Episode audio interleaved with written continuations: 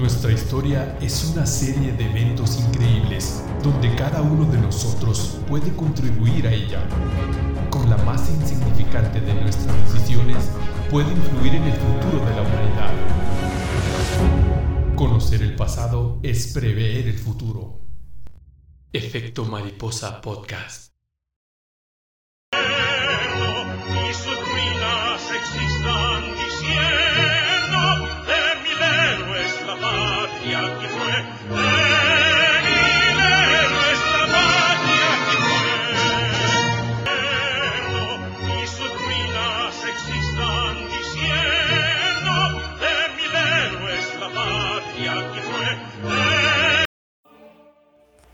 Bueno, estamos en el episodio 7 del Efecto Mariposa Podcast. Así, marranos. Eh, de- con este pinche par de miserables abogados.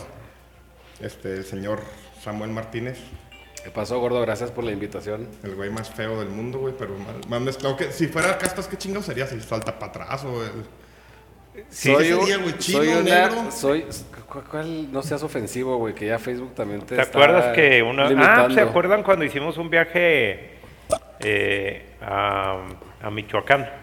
Sí, me acuerdo. Que en el museo, en un museo que estaba aledaño a la catedral de Morelia, venían todas eh, las Sí, las clasificaciones castas, Simón. de las castas de Las aquella castas. época. Venían... Seguramente, seguramente sí.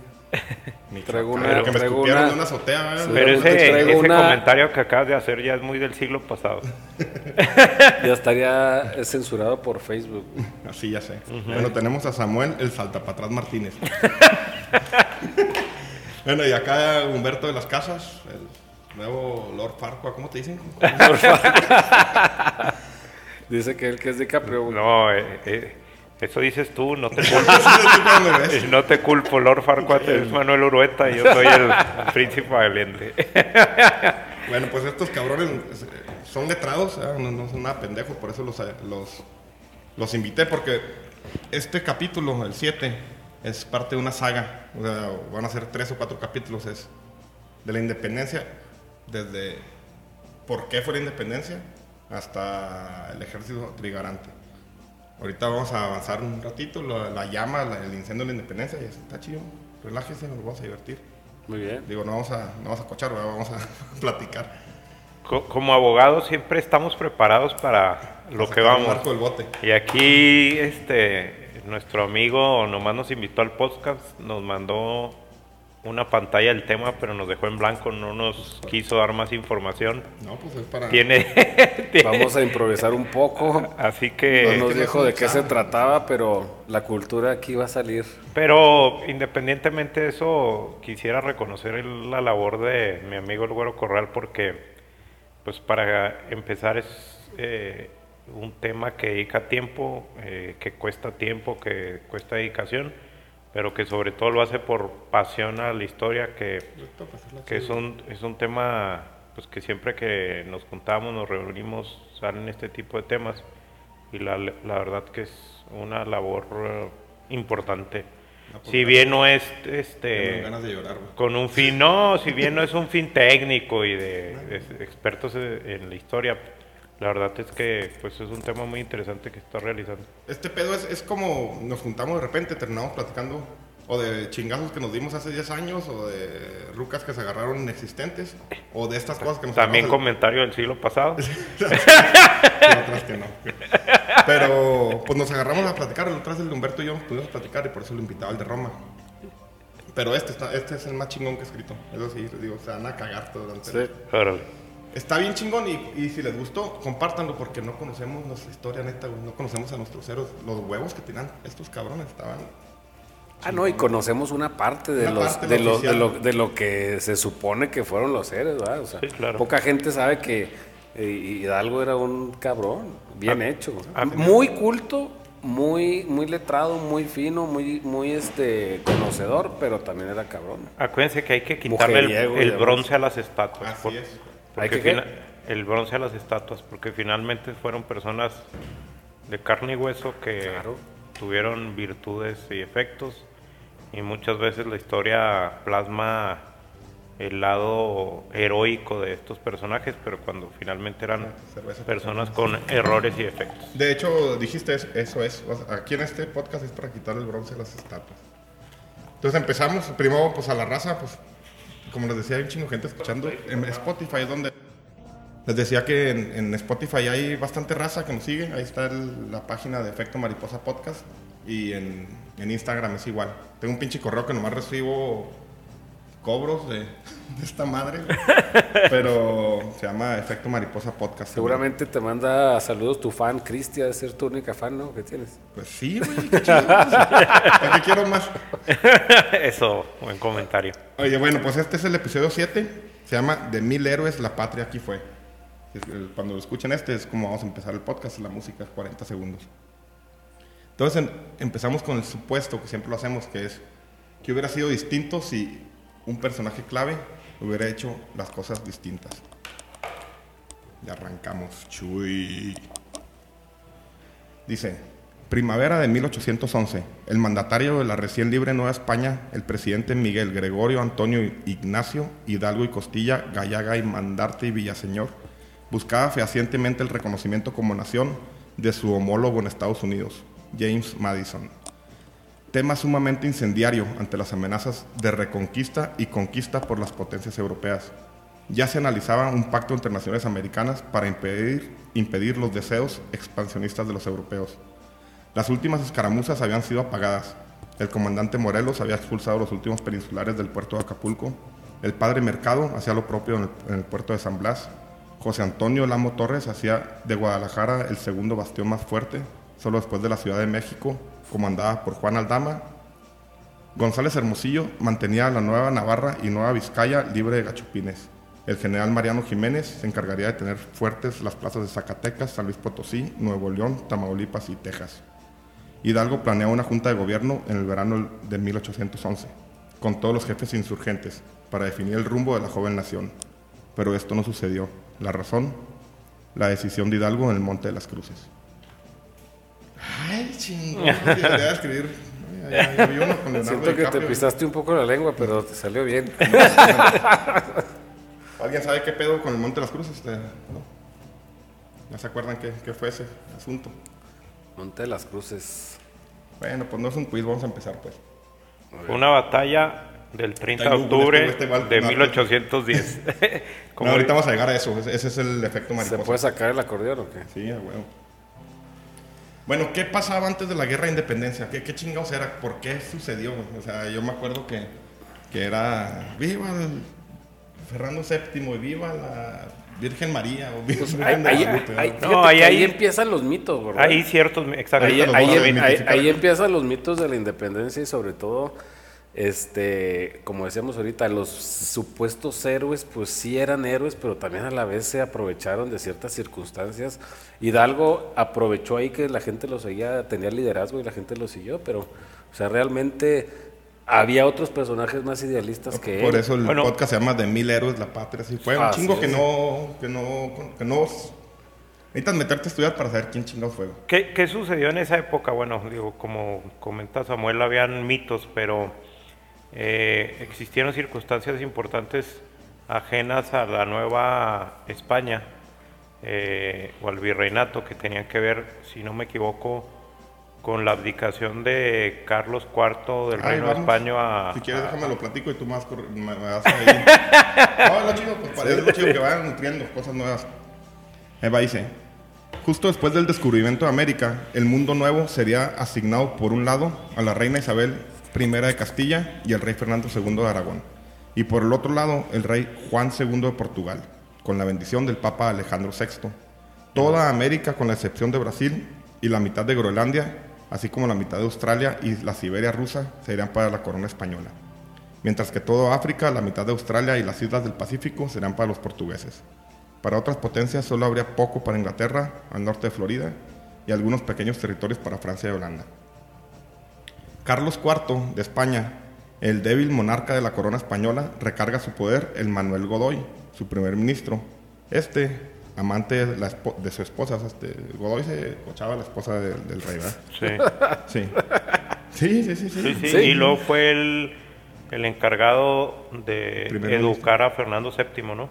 Ahorita Que se lo encarga a, un- a una persona que después, eh, Fernando VII es digno de mi respeto, ahorita les voy a decir. bueno, Sería el que controlaba la política en, en España. Por el tiempo, un pequeño pero sagaz individuo mantenía asolada a la Europa continental. Su nombre, Napoleón Bonaparte. Napoleón. Este con la, con la intención de doblegar a la Gran Bretaña y tener de una vez por todas el dominio naval de Europa, le exige al débil monarca español se uniera a él en una guerra naval contra la coalición del Reino Unido, Austria, Rusia y Nápoles. Por lo que el 21 de octubre de 1805, la alianza franco-española enfrentaría a la coalición de naciones en el Cabo de Trafalgar, al sur de la península española. La victoria británica fue total. Desde ahí se le conocería la Armada Invencible. otro posible supuesto del cambio de la historia. Sí, Claro. Pero es que puede haber un chingo. Sí, sí, un sí. chingo. Entonces estoy en el preámbulo de qué estaba pasando en el mundo para que pasara lo que sucedió. Para que la gente Sí, se que enojara. parecía que era en esa batalla eh, lo lógico, que es un tema importante esa batalla, era que fuera a vencer España. Eh, porque el 60% de la economía en aquella época era de La Plata, de México y Se del Perú, consumía. eh, o sea, de la Nueva España. Pero además un dato muy interesante es que habían impuestos que se establecían para sostener esas batallas y, Miguel, y, y en, en esa época se subieron el impuesto de un peso a cinco De pesos Cinco pesos, Simón. en esa época. Y Miguel Hidalgo llegó a pagar impuestos de, de, los fieles feli- feligreses de, Sí, claro. de su iglesia, Todo eso ¿verdad? dentro, Es sí, parte.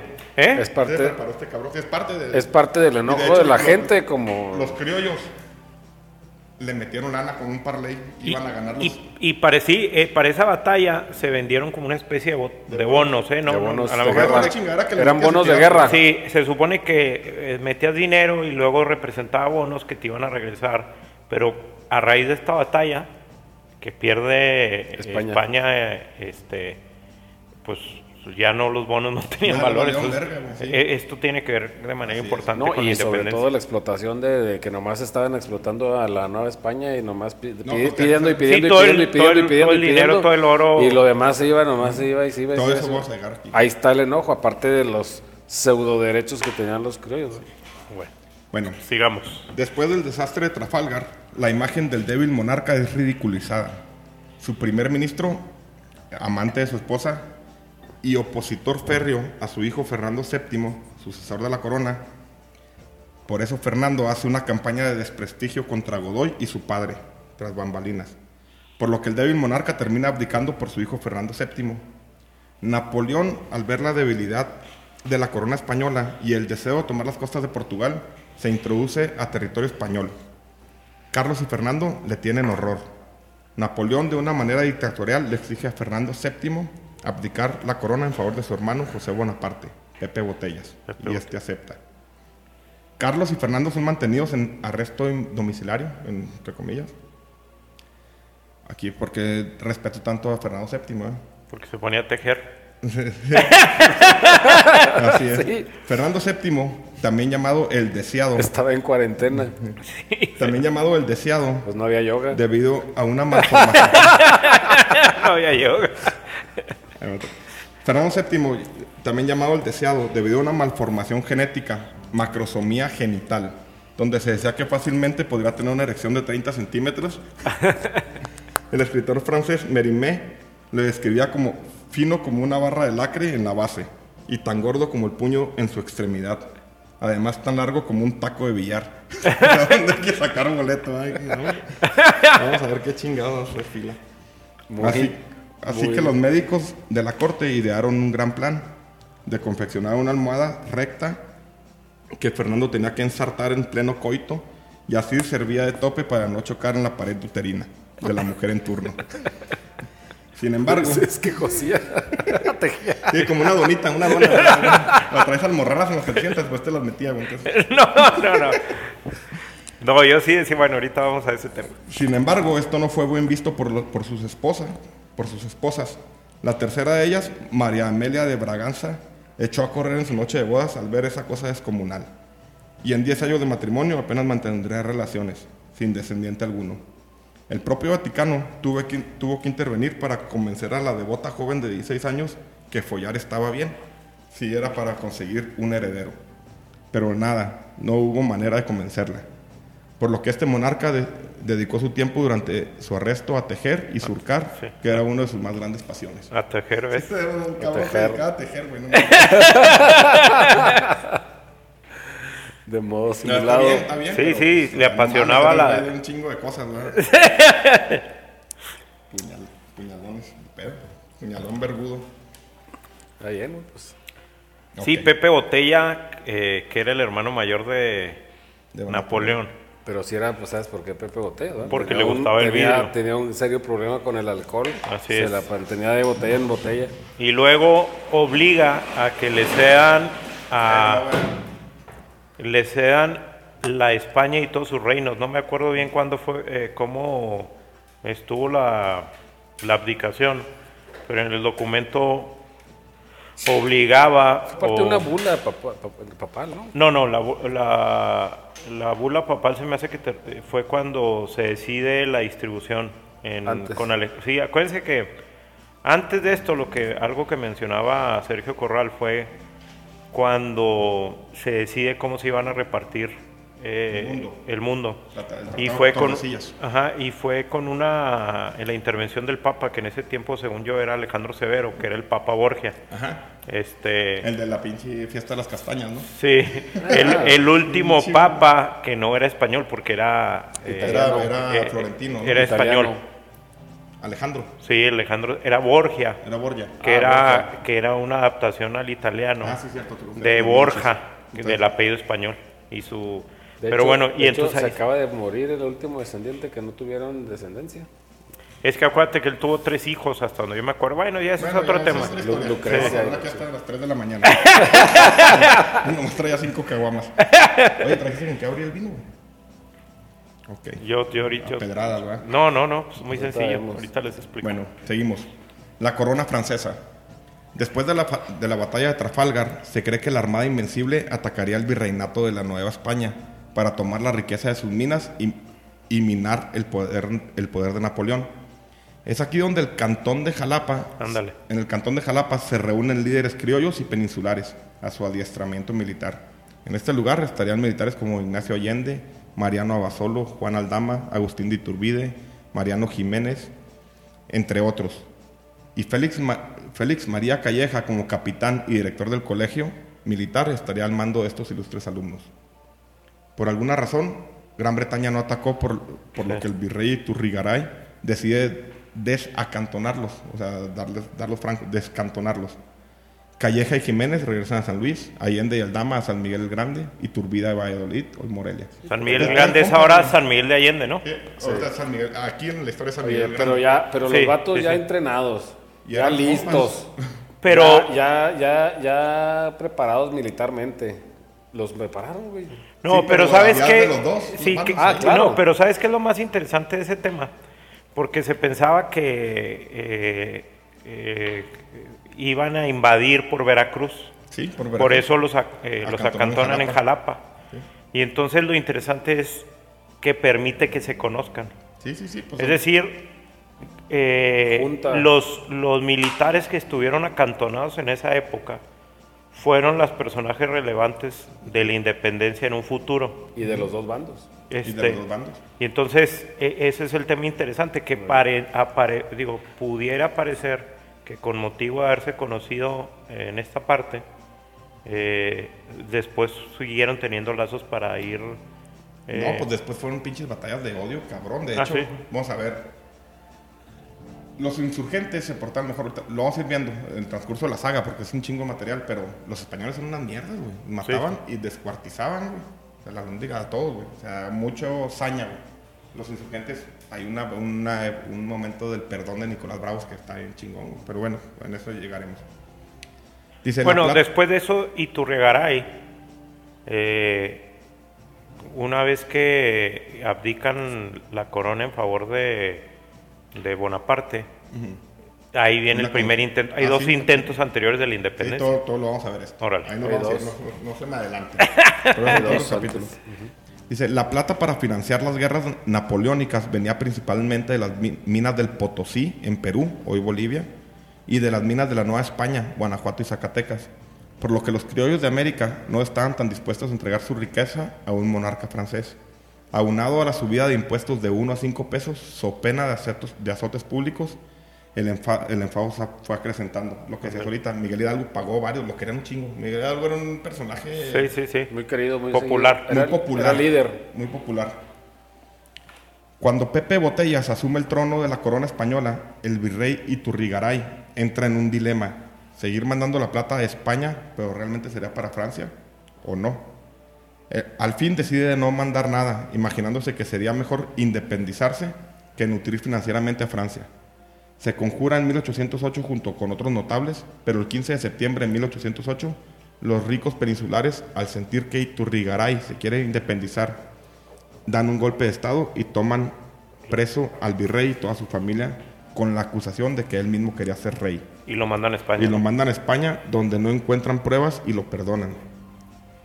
A los demás conjurados, como Francisco Primo de Bernal, el principal iniciador de los sueños de independencia, lo mandan a las mazmorras de la Inquisición, donde muere de dudosas causas. Sí, suicida, supuestamente se suicida. Es Raro. en- Eh. Los militares antes acantonados se enfurecen cuando arrestan a Iturrigaray y algunos de ellos se empiezan a reunir con civiles en las tertulias literarias. De Mariana Rodríguez. Ay, vamos a ver Mariana ahí. Y lo de la güera Este güey, Rodríguez. un- Un chingo el cabrón. y la güera Rodríguez. La güera. y la güera sí que dijo que, que chiquitos huevos tenía. Carlos. Eran, eran las casas, eran las casas donde se juntaban, güey, a platicar y a... Las tertulias literarias. Estas juntas se esparcen por varias ciudades del país. La más importante en 1809 sería la de Valladolid, donde de la mano de José María Michelena se dispone a levantarse en armas el 21 de diciembre. Pero dos días antes, uno de los conjurados decide confesarle al padre Francisco de la Concha. O sea, le dice, no, pues que Sí, ya voy a sí, morir, y- vamos a darnos de chingazos. Y va y los denuncia. este que, los dela- que delata a los conjurados y más de 40 de estos son llevados a prisión. En esta ocasión, Juan Aldama e Ignacio Allende se güeyes Sí. andaban ahí.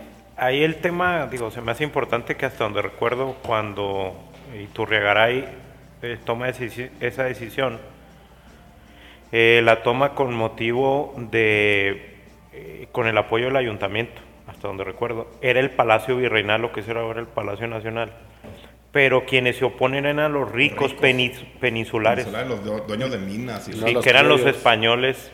sí, los españoles. Los españoles, Sí. españoles. Así es. Y lo curioso es, como dice Sergio, que lo mandan a España y dice, no, Porque eran franceses. Dicen, no, pues, yo, quiero, yo quiero agarrar la peda, chingar el alma, güey.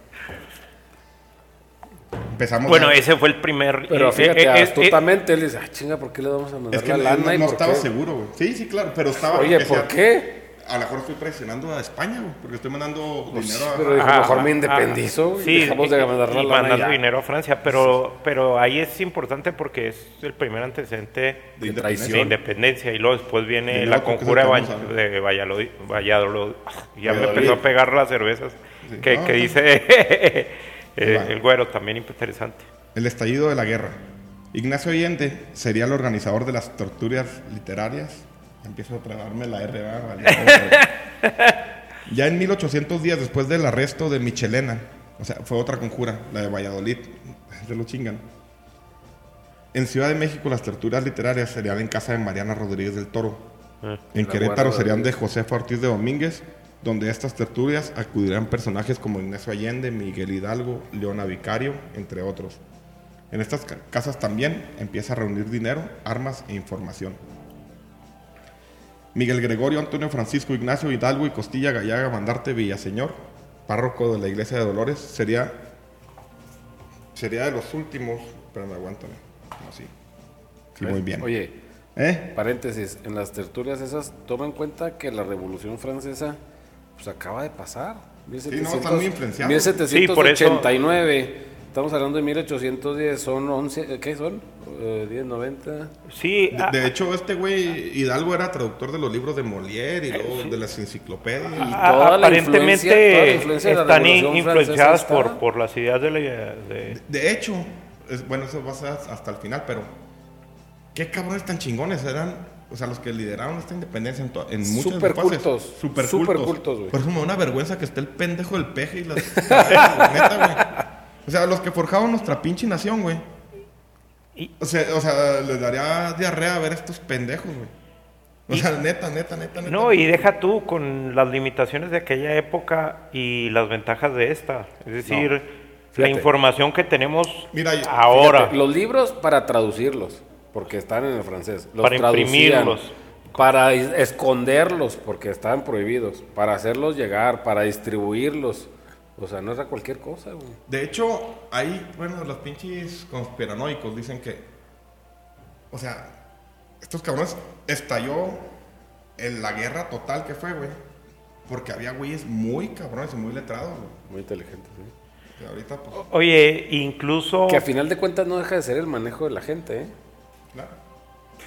Oye, y también de ahí viene en esa época unas historias muy interesantes de la famosa Güera Rodríguez en la Ciudad de México, eh, que tuvo contacto con dos personas que aparentemente lo la influenciaron para apoyar a Miguel Hidalgo con recursos o con dinero para la, eh, el levantamiento. Conoció a Simón Bolívar Es que cuando era bien joven. Entonces viene a México.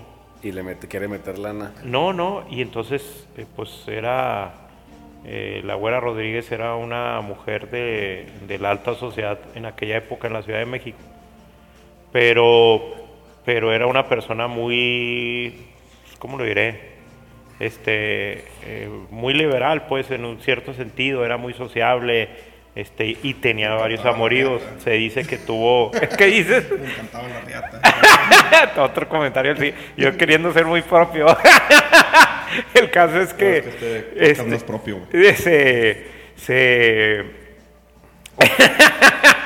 Oye, el caso es que se, se liga a, a Simón Bolívar. Mira, eso no sabía. Y, y él en esa época, pero joven, él Todavía no era antes, lo que cuando- fue. era muy joven, era Era un militar muy joven, iba a hacer un viaje a, Europa y, y, y la güera Rodríguez lo paseó por todo México y otro fue a un científico Humboldt, que era, este, eh, eh, es- esto lo relata de manera muy así como, eh, Chusco. no, muy chusca, Catón en sus libros. El libro de Catón. Y ahí hay una historia, ahí viene la historia de la güera Rodríguez y qué dices tú cuando develan la estatua Que de huevos muy de chiquitos. Tolsa de Carlos de Carlos IV.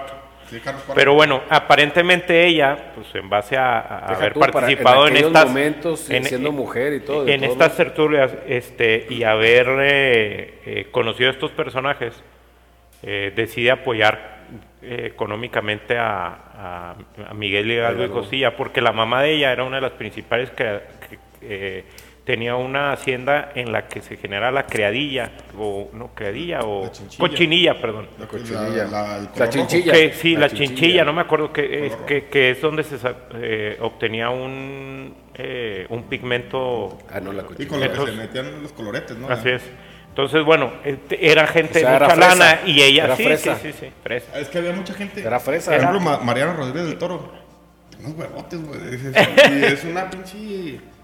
No, heroína todos. porque la. Eran, la- eran, eran criollos fresas. Fresas, eran- No, no, pero, pero son personas adelantadas a su época, eso voy, o sea, Adelantados y muy a, cultos. A, a qué voy? Pues una, un personaje como ellos, sin, sin querer tener un tema despectivo, porque digo, no es un... Lo digo en un... come- Habla así a la verga, güey. Pues, no- Oye, no, güey, por lo que voy es que, pues son personas que muy, eh, muy adelantadas a su época, güey. O sea, una mujer como ellas, la importancia, o las mujeres que tuvieron esta importancia en la independencia. Oye, de Josefa Ortiz de Domínguez decían que era una ruca y tenía 41 años, güey. Sí, pues también Miguel Hidalgo murió a los Miguel Hidalgo, 50 Sí, y... ahorita voy a hablar de Miguel Hidalgo porque, No, como, Miguel- lo, como lo imaginamos, no es, güey. No, y No, Miguel no. Hidalgo, ahí yo siempre he tenido mis dudas. ¿eh? Miguel Hidalgo era un cabrón. O sea, Cabrón, era viejero, pedote, Bueno, güey. no, pero es gente adelantada a su época. Vamos a Final, seguir. conclusión. ¿no? Conclusión, Claro. conclusión eh, lo que dices tú, esta de la güera Rodríguez, Mariana Rodríguez del, del Toro, Sí. Leona Vicario, andaban ahí, eran Y súper... Josefa, Josefa Mujeres Querétaro. que tuvieron una importancia adelante. relevante, adelantadas a- su época, personas muy cultas y, y- y muy revolucionarias. Eh. sí, como dice el Sami, Influenciadas por Influenciadas todos por los la- libros por del, el movimiento- del ideal del siete- 1789 de la Revolución Francesa. Ok, seguimos. Miguel Hidalgo sería de los últimos en entrar en este movimiento. Este señor hablaba cinco idiomas, traducía enciclopedias, montaba obras de teatro, era adinerado, muy, muy benevolente con los necesitados. El güey era muy famoso, lo quería un chingo la raza, güey. ¿A quién? A Miguel Hidalgo. Ah, sí. Lo quería mucho. güey. Era muy querido por la, por la gente que más adelante sería muy digna de tomar en cuenta. Vamos a ver, ahorita vamos a platicar todo eso. Cabe destacar que la imagen de un anciano con poco pelo no era real. No existe ninguna fotografía de Hidalgo. Lo más cercano a la realidad es una figurita de Clemente Terrazas que hoy está en el Museo de Historia de Chapultepec. Ay. Y si la ves, búscala en internet, eh, figurita de Clemente Terrazas, ni se parece, güey. No, no. Ah, como, de hecho, la, la imagen que tenemos de Hidalgo la mandó a hacer este Maximiliano, güey.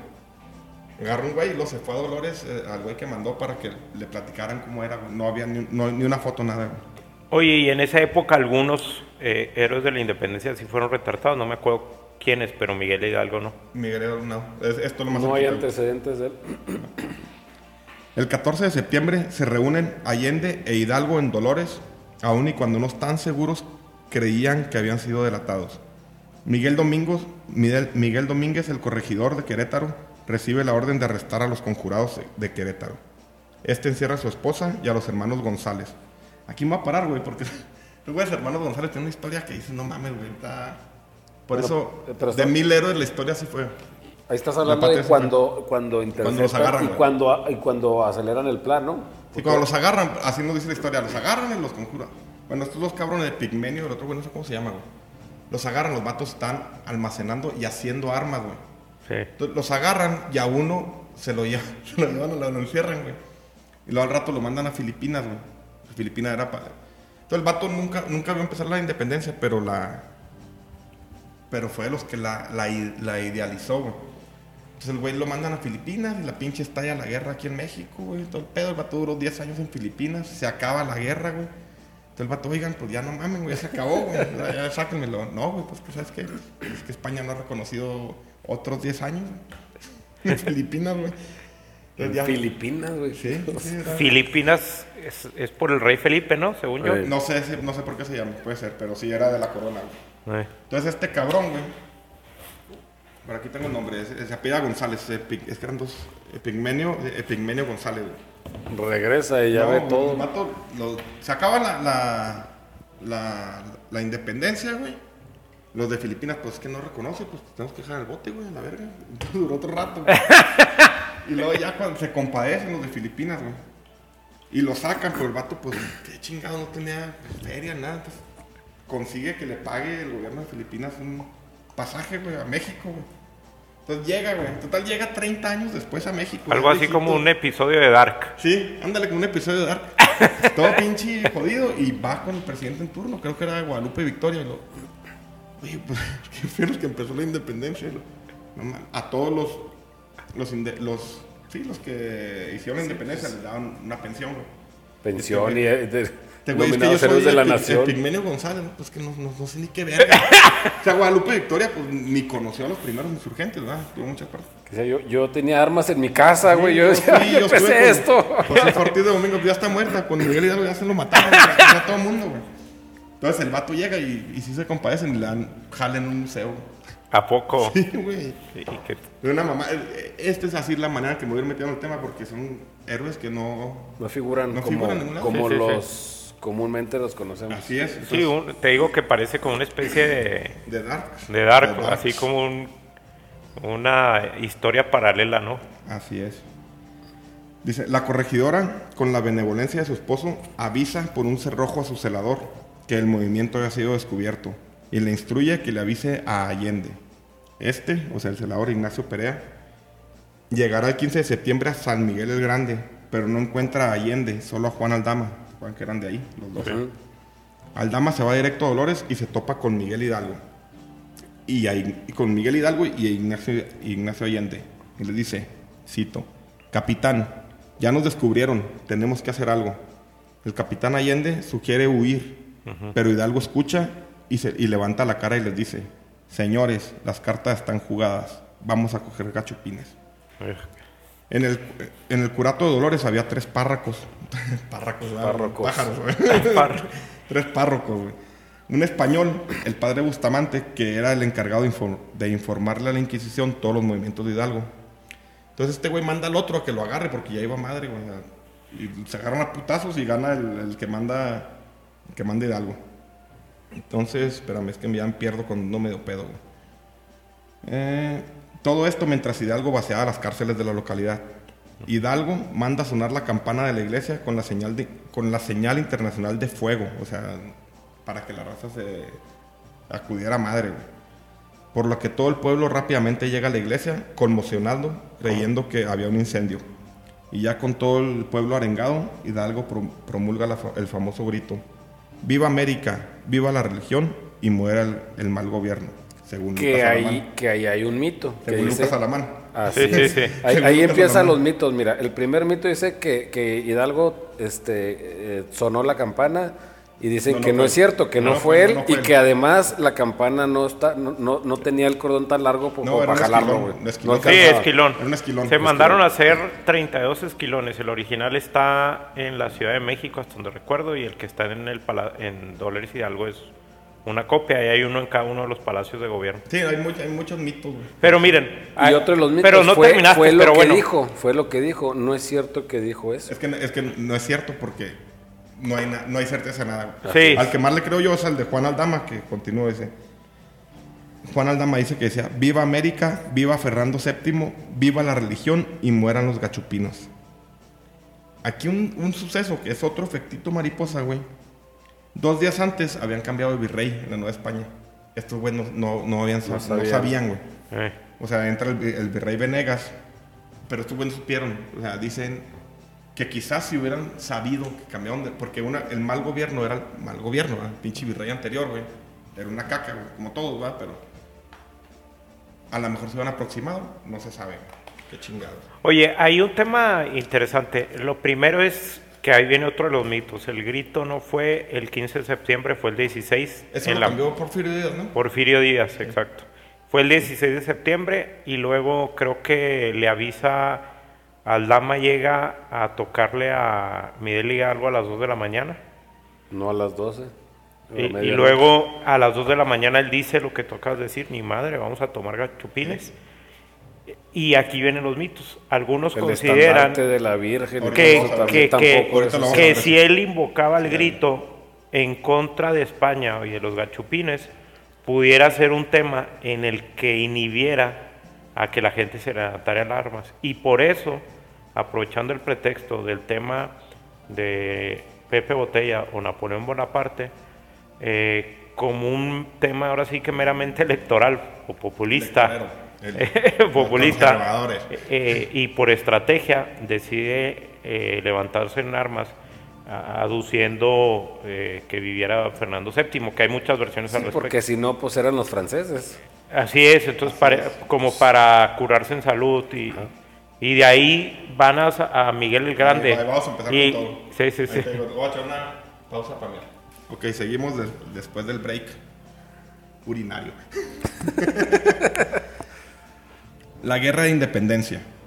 El domingo 16 de septiembre, después del grito Hidalgo, salen los ins- insurgentes de Dolores con aproximadamente 600 personas rumbo a San Miguel el Grande.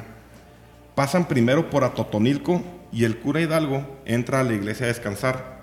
Y de ahí es donde toma el estandarte de la Virgen, que no era un estandarte, era un cuadro. Este sería el emblema de la lucha insurgente. El 17 de septiembre, por la noche, llegan a San Miguel. Para esto ya habían sido avisados los peninsulares. Estos se meten al edificio de Cabildo y llaman a los dragones de la reina encargados de la seguridad del lugar. Estos llegan, pero son Allende y Aldama y toda la milicia afina a la causa. Insurgente, que todos nos llaman insurgentes, pero bueno. Estos les ofrecen inmunidad si se entregan, dado que eran conocidos y amigos, eran compas. Oye, no, ¿sabes qué? Aquí va a valer verga. Por eso el primer tema, como lo que voy a poner, era una lucha fratricida, güey, o sea, entre hermanos. güey. Sí, sí, sí. Cuando la turba entra a San Miguel, hay unos que se meten a robar una tienda. Allende se enfurece y tiene la primera riña con Hidalgo. Ya que la turba, que eran ya más de 1500, no hacían caso. O sea, pero pinches No, no, pues, agarra- se aprovecharon. de- sin calzones, ham- güey. hambrientos, güey. A las 2 de la mañana, güey, con un problema encima. Dije, pues aquí son. Sí, entiendo yo que güey. cuando salen de, de Dolores a Totonilco, que ahora Se le va juntando la ese es el santuario de Totonilco que dicen que es la capilla Sixtina de México. Ah, yo no conozco. Eh, Pero tú ahí tienes casa en San Miguel, ¿no? Sí, ahí está en diez- a 10 minutos de San Miguel de Allende. Después Es- estoy- es- invítanos, puto, para- Pues ya los invité como... Pues es que tienes COVID, güey.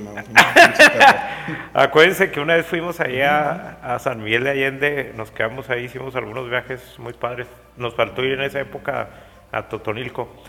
Este, pero en el camino iban eh, convocando al pueblo o, a los campesinos a que se levantaran en armas. Iban dejando ahí el arado y los bueyes y se empezó a- la turba que dices tú que empezó en 600.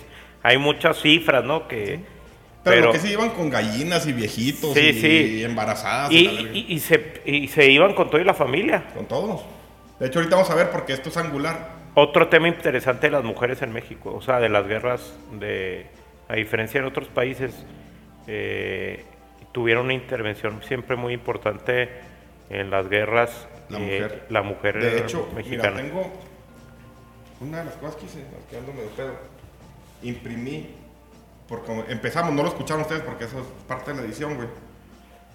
El, Himno. el himno completo, güey. Hay una cosa que me dejó frío, güey. Está bien chingón, dice. Todas las estrofas. Dice, vuelva altivo a los patrios hogares, el guerrero a contar su victoria, ostentando las palmas la gloria que supiera en la lid conquistar. Torna- tornanse los lauros sangrientos en, guirnal- en guirnaldas de mirtos y rosas, que el amor de las hijas y esposas también sabe a los bravos premiar. O sea, aquí mujer. está La mujer. La o mujer sea, y siempre. está la- está- no recuerdo el nombre, pero por- en, honor a, en, honor, en honor a ella está Lagos de Moreno. Es, es la esposa de Pedro Moreno. Ok. Iba embarazada y la chingada. Pero eso es más adelante, ¿va? Sí, sí, sí. Vamos a seguir, si no vamos a durar tres días, pero está chido. que la raza se... Ahí lo vas editando y no vas quitando. y le vas- problema, Yo no tengo problema. güey. El 19 de septiembre salen de San Miguel y pasan por dis- distintas poblaciones donde siguen sumando adeptos. Y el jueves 20 de septiembre llegan a Celaya.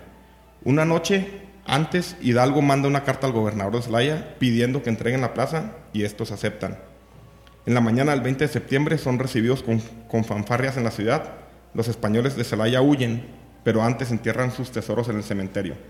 Hidalgo se dirige, se dirige al cementerio mientras, y mientras este estaba ahí, un sirviente de los españoles se sube a una azotea y dispara contra la turba.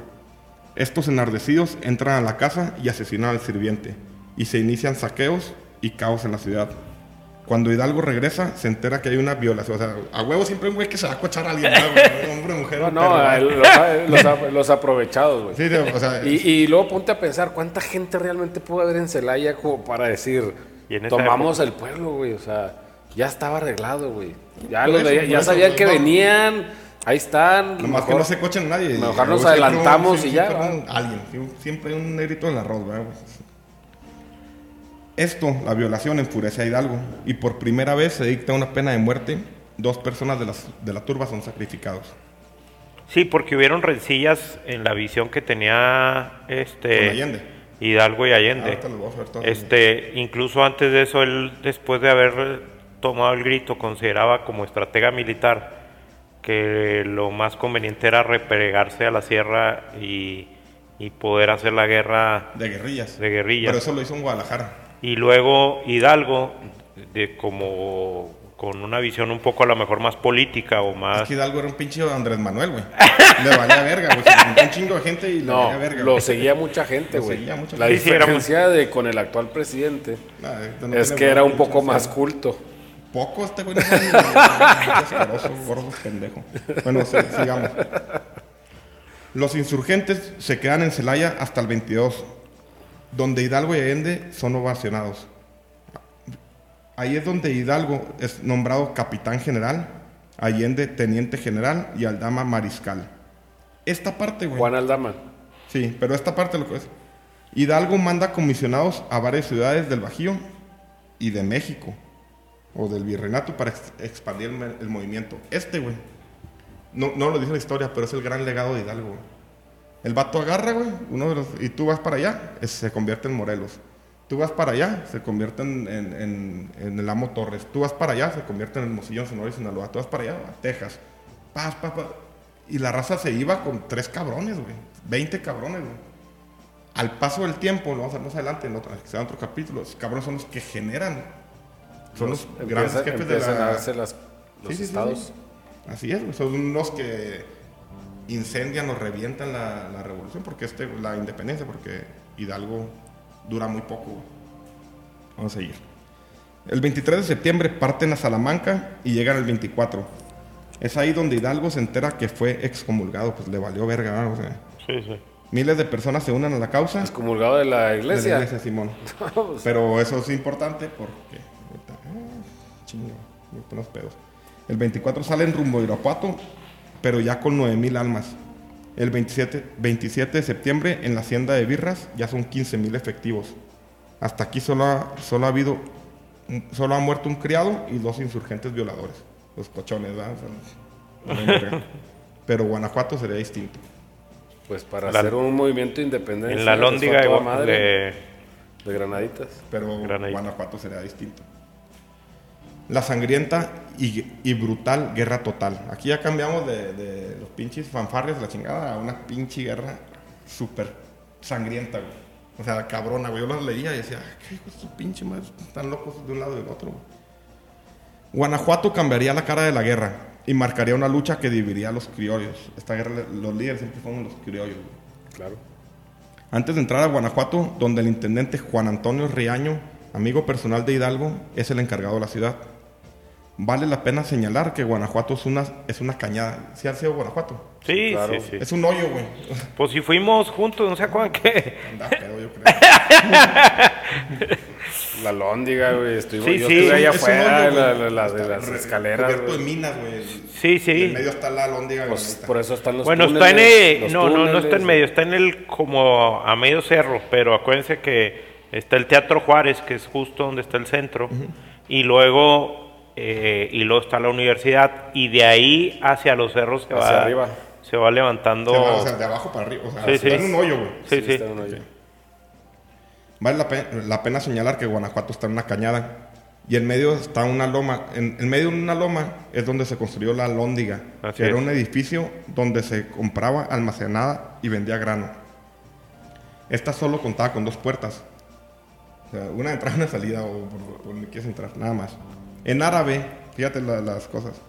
Al. En árabe es- viene de alfonga, que viene del griego panch- panochón, ¿verdad? panchoidón, que, que- que quiere decir bienvenidos a todos. El panochón, ven- vengan todos. Oye, no, y, y es que todas las palabras de, del castellano de español que de al De al, todas, Son- todas son, de, son- pues, son- de la conquista de, de, de los moros. de los moros, albahaca, este, etcétera. Al, albóndiga, ¿no? Eso también. bueno, el pedo aquí, la lucha fratricida, regresamos. Hidalgo y Riaño eran bien compas, güey. Eran bien compas, güey. Hidalgo manda dos cartas a Riaño. Una muy militar exigiendo la rendición de la ciudad. Y otra entre amigos donde le pide que se una a la causa. Y se las voy a leer. De Hidalgo a Riaño. Muy señor mío, la estimación que siempre he manifes- manifestado usted es sincera y la creo debido a las grandes cualidades que le adornan. La diferencia en el modo de pensar no la debe disminuir. Usted seguirá lo que le parezca más justo y prudente, sin que esto acarree prejuicio a su familia. Nos, bati- nos batiremos como enemigos, si así, se si así se determinare. Pero desde luego ofrezco a la señora intendenta un asilo y protección decidida en cualquier lugar que elija para su residencia, en atención a las enfermedades que padece. Esta oferta no nace del temor, sino de una sensibilidad de que no puedo desprenderme. Dios guarde a usted muchos años, como desea su atento servidor, que su mano besa. Un caballero. Y ves lo que le contesté. Riaño, muy amable, contesta. No reconozco otra auto- autoridad, ni me consta que haya establecido, ni otro capitán general en el reino de la Nueva España, que el excelentísimo señor don Javier, don Francisco Javier de Venegas, virrey de ella, ni las más legítimas reformas que aquellas que acuerde la nación entera en las Cortes Generales, que van a verificarse. Mi deber es pelear como soldado, cuyo noble sentimiento anima a cuantos me rodean. Nos es incompatible el ejercicio de las armas con la sensibilidad. Esta exige de mi corazón la debida gratitud a las expresiones de usted en beneficio de mi familia, cuya suerte no me perturba en la presente ocasión. Dios guarde usted muchos años. Eran Le- compas, güey. no, y le contesta, ni madre, cabrón. Pero fíjate, ahí está un efecto mariposa. ¿Qué, qué hubiera pasado si hay una carta escondida? una. Una, una carta escondida No, donde sí, le que dice, se hubieran- Va, órale. Que si hubieran una, Yo unido. creo Que se hubiera unido. Yo creo que aquí ya no, esta madre ya no la detenía nadie. Sí, sí, sí. Por eso, o sea, a él en ese momento contestarle eso le hubiera sido más redituable haberse unido al movimiento. Sí, claro. Ok. Mientras tanto, y sin saber, Hidal- y sin saber Hidalgo, miles de mineros de la región se van juntando alrededor de los cerros hasta juntar 50 mil almas. Esos cabrones tienen, Sí, creo tienen que. un hasta- chingo de días quebrando piedras, güey. Porque, sí, o sí. sea, ahí hay más. ¿no? Ábrete la otra. Como cuasi Son esclavos. puros mineros, es una ciudad minera. Cuasi esclavos. Sí, sí. Oye, eh, a lo mejor estoy mal, eh, no recuerdo, pero creo que en este eh, eh, pasaje, cuando termina la batalla, cumple su palabra, ¿no? ¿Quién? Este, No sé, güey. De la familia. hasta donde recuerdo cuando empiezan a hacer los saqueos, él ma- eh, no recuerdo bien cómo está el episodio, eh, pero creo que manda un propio o, o hace lo que tenía que hacer, no recuerdo bien, en, eh, eh, hace tiempo lo leí, pero para poder cumplir su palabra relacionada. Porque estuvo bien cabrón. No sé, güey, pero. Bueno, Hidalgo no sabía, había cin- 50 mil mujeres, niños, todo. Pero tenían varios días, güey, quebrando piedras, güey. Acuérdate que está abajo, este, Guanajuato, está alrededor, güey. Cuando llega Hidalgo y, y a la chingada. Bueno, para esto, Félix María Calleja estaba a una semana de distancia y Reaño le pide ayuda y dice, oye, vienen un putero cabrones, güey. ujú. A la chingada. Ellos decían, nos vamos a cuartelar en la Lóndiga, vamos a aguantar una semana que yo estos güey. La batalla duró cuatro horas, pero ahí va. La masacre de la Lóndiga. La rabia, el odio de los mineros que vivían prácticamente esclavizados. Era, era bien cabrón vivir 10 años, el promedio de vida era 7 y muchísimos se morían a los dos años de, de chamba. güey. Deudas que se heredaban por generaciones, opresión y maltrato, vieron aquel día su, su oportunidad de librarse. Pero yo creo que no nomás de los mineros, yo creo que aquí El es cuando hartazgo. realmente estalla el pinche sentimiento de, de matar o morir, que fue esta pinche guerra. güey. Y de represión. Pero ahí sí había un verdadero sentimiento. Ahí No, sí, pues tenías 300 años esclavizando un pueblo. güey. O sea, sí había un sentimiento, sí, claro. pero no había organización. Y aquí vieron cristalizada la oportunidad de, de hacer algo. La raza no sabe ni qué pedo, güey. Vamos a matar a estos putos, güey, porque los odiamos. Ellos o Hidalgo. También lo, lo, lo Hidalgo se mantiene un politizó. poco al margen porque dicen que está desde afuera el comandante. Se salió todo de control. 50 mil cabrones enfurecidos, los 15 sí, sí, se salió de control, sí. Dice, la apabullante fuerza de 50 mil mineros y 15 mil insurgentes y después de una incesante lluvia de piedras hicieron que los 300 militares que cuidaban la plaza y los 200 españoles dueños de minas y comerciantes se acuartelaran en la lóndiga. Riaño, cuando ve que la gente de Hidalgo, o sea, Riaño ve que viene ya la gente de Hidalgo, el, el vato sale güey, a disparar y es de los primeros muertos, lo traes en un ojo a la chingada. Sí. Dice, se acerca en un ataque frontal, sale a disparar, pero es recibido por un tiro que le atraviesa el ojo izquierdo. Muere de inmediato. El defensor de la plaza sería de los primeros muertos aquel día. Después de muchos intentos de tomar el lugar, dado por la posición, o sea, la Lóndiga, acuérdate que una lomita, Sí. favorecía a los bien armados españoles para hacer una lluvia de balas contra la turba insurgente. Es aquí don- donde entra la leyenda o verdad. Yo creo que es verdad y puede haber mil pípilas. güey. Del pípila, Juan José Reyes Martínez, donde se dice que este personaje se ata una gran laja de piedra a su espalda y empieza a subir la colina con dirección a la puerta de la lóndiga. Para quemar la puerta. Para desendarla. La, la lluvia de balas rebotan en la enorme laja, permitiendo al, al pípila acercarse al único acceso del bastión peninsular. Al llegar con un puño de ocote y con la antorcha que lleva en la otra mano, prende fuego a la puerta que ardería siete minutos después. 300 años de abuso, de odio, de marginación, de desesperación, de genocidio, de violaciones y esclavismo se juntaron en ese instante. Fue una brutal masacre de hombres, mujeres y niños. Fueron degollados. Muchos insurgentes perdieron la vida por las balas realistas, pero eran muchos, eran muchos, demasiados.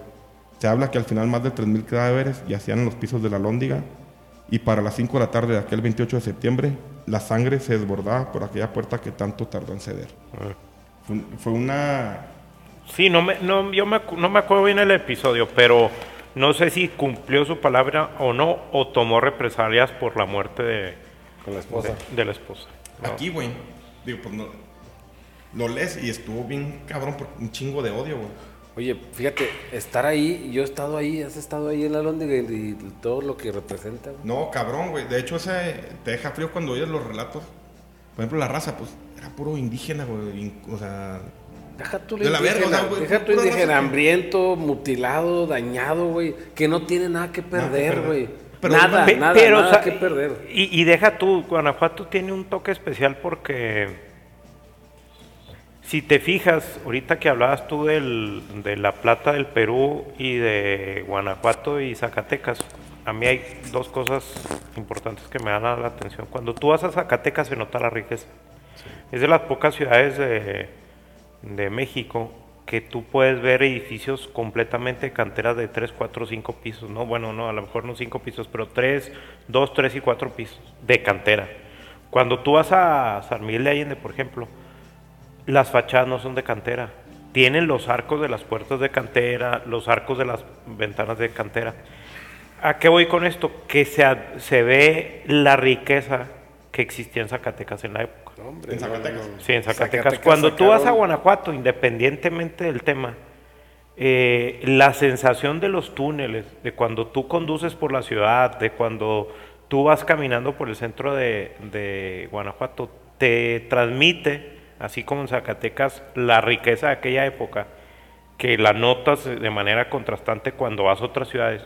Guanajuato te, también te transmite ese tipo de sensaciones como muy interesantes por los túneles, o sea, es una ciudad completamente distinta a cualquier otra parte de, México, o sea, vas en el carro, sí. entras a un túnel, eh, imagínate. No, no, y vas caminando y vas al Teatro Juárez ¿Cuál- y los túneles y las escalinatas hacia la universidad. y- Sí, sí, sí, es, y- es un- mira es- eso.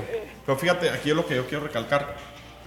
Era el odio que había, güey. Pero lo que representó también esa No, batalla. esto- esto- esa esto batalla representó, equivale a, a- Este fue un punto de quiebre, güey. Eh, eh, Es que claro, no, imagínate que naces con una deuda impagable que se va a acrecentar y heredar. heredó tu bisabuelo, Sin, no tu sin- abuelo, sin- ni tu padre. sin güey. poder tener otro, eh, o sea, un cambio. Aspiración, una aspiración de nada, güey. Aparte, yo, yo soy minero.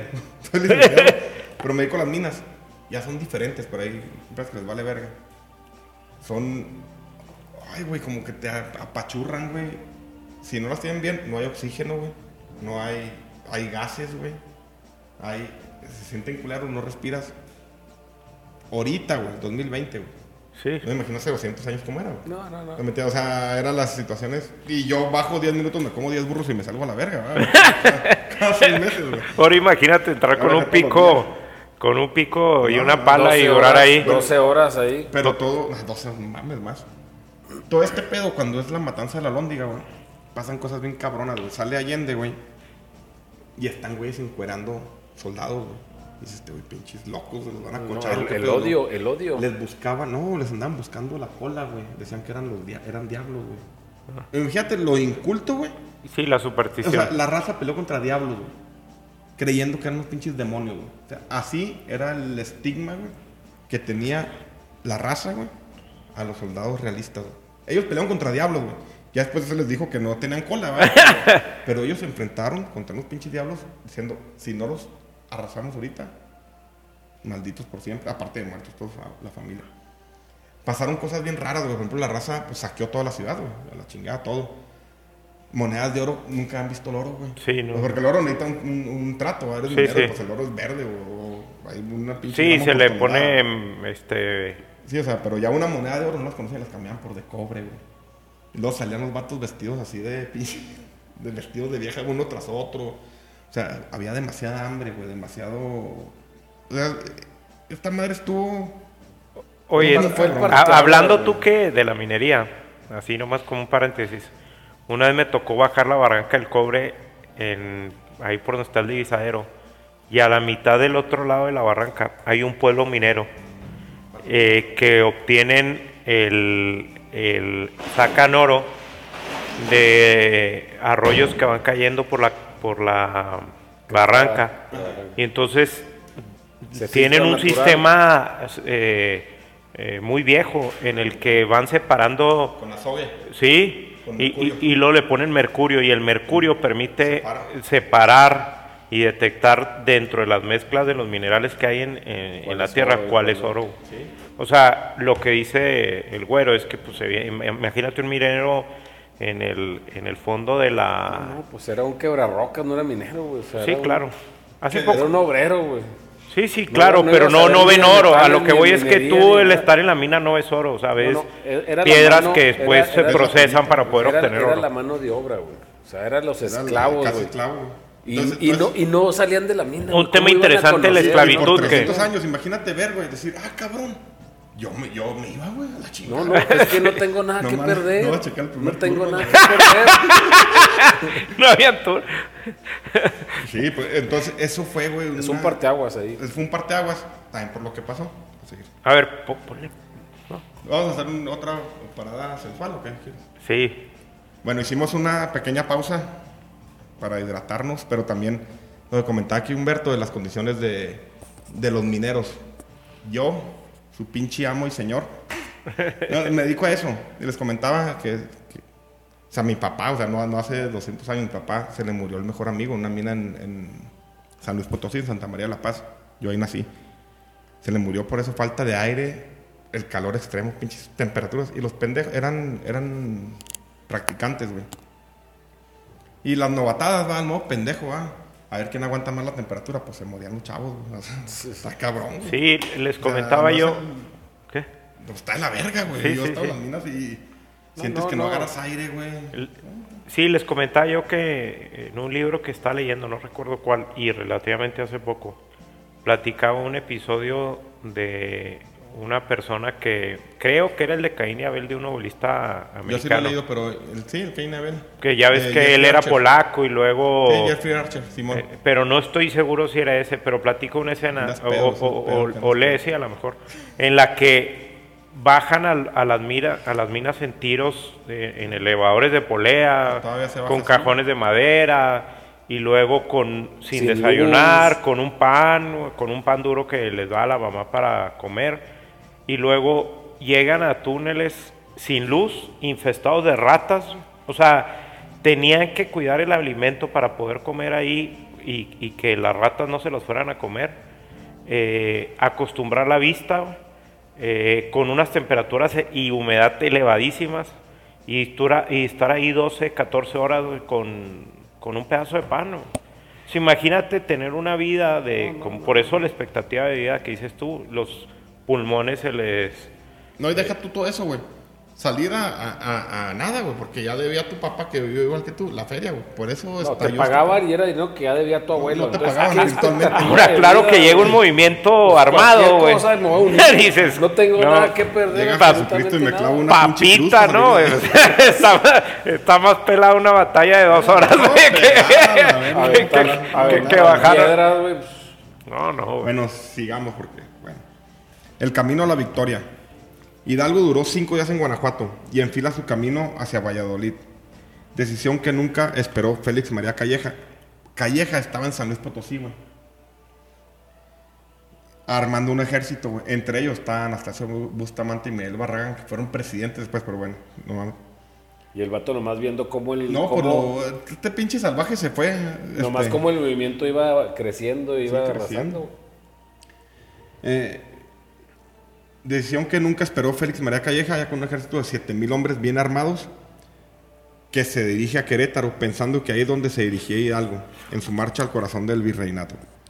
En el camino a Valladolid, en un humilde po- poblado de Charo, a 20 kilómetros de Valladolid, lo intercepta un humilde cura de Carácuaro, exalumno suyo. Él había sido alumno de, de, no, de la iglesia, no es una pinche universidad. ¿Pero quién? ¿De Hidalgo? Hidalgo. Eh, un humilde cura lo intercepta, había sido su alumno, pidiendo sumarse a la causa. Jamás pensó que un, jamás pensó que un día sería el generalísimo del poderoso, del poderoso ejército del sur y el mítico siervo de la nación. Su nombre, José María Morelos y Pavón. Mientras tanto, los comisionados que anteriormente designara Hidalgo para insurrectar el Bajío tomarían Aguascalientes en la comanda de Rafael Iriarte. El conde de Santiago de la Laguna tomaría Zacatecas. Albino García Ramos tomaba Salamanca. Y Víctor Rosales tomaba Valladolid, donde a su llegada a Hidalgo decreta el fin de la esclavitud. Ah, Me voy a detener un poco en Albino García Ramos, güey. Otro de los mil héroes que. Ese güey era una mega verga, güey. ¿Quién? Albino García Ramos, güey. García Ramos. No lo buscas, güey. Hidalgo lo manda para el Bajío, güey. Y bueno, tú vas a insurrectar el Bajío, güey. Salamanca y la chingada. güey. El vato, güey, era una. No tenía infantería, güey. Era una verga. Los españoles conquistan México y los caballos tienen mucho que ver. Este, estos aprendimos o aprendieron nuestros ancestros a andar en caballo y era a lo único que le tenían miedo los gringos, güey, cuando llegaron. Bueno, este cabrón era la verga de las vergas, Albino García, güey. Le tenían pavor, asoló, güey, al pinches, al bajío. Hizo mierda a los, a los realistas, güey. Y fíjate lo que hacía el cabrón. Traía su pinche tropa, o su caballería, güey. Entonces ya se poner los, los pinches españoles en las... Las Trinchera, las trincheras de la chingada. El vato lo que hacía, se amarraba, amarraba como que su primera línea entre sillas, dos caballos en las sillas, güey. Entonces iban como unos tanques de guerra. Y luego cuando iban llegando, se separaban, güey. Entonces la soga arrastraba y los levantaba los pinches realistas del cuello, güey. De Ah. las pinches trincheras. La, la primera ataque de Panzer Division, güey. los levantaba y lo iban atrás los otros cabrones y los lazaban, güey. Y se los llevaban arrastrando a la verga, güey. Le tenían pavor, güey. Pavor. O sea, güey. eran unos jinetazazos, güey. Unas eran estrategias. Mandan una comisión especial al mando de Iturbide para chingarlos, que a lo mejor el segundo capítulo lo, lo platico, güey. O sea, Iturbide lo asesinó bien culero, güey.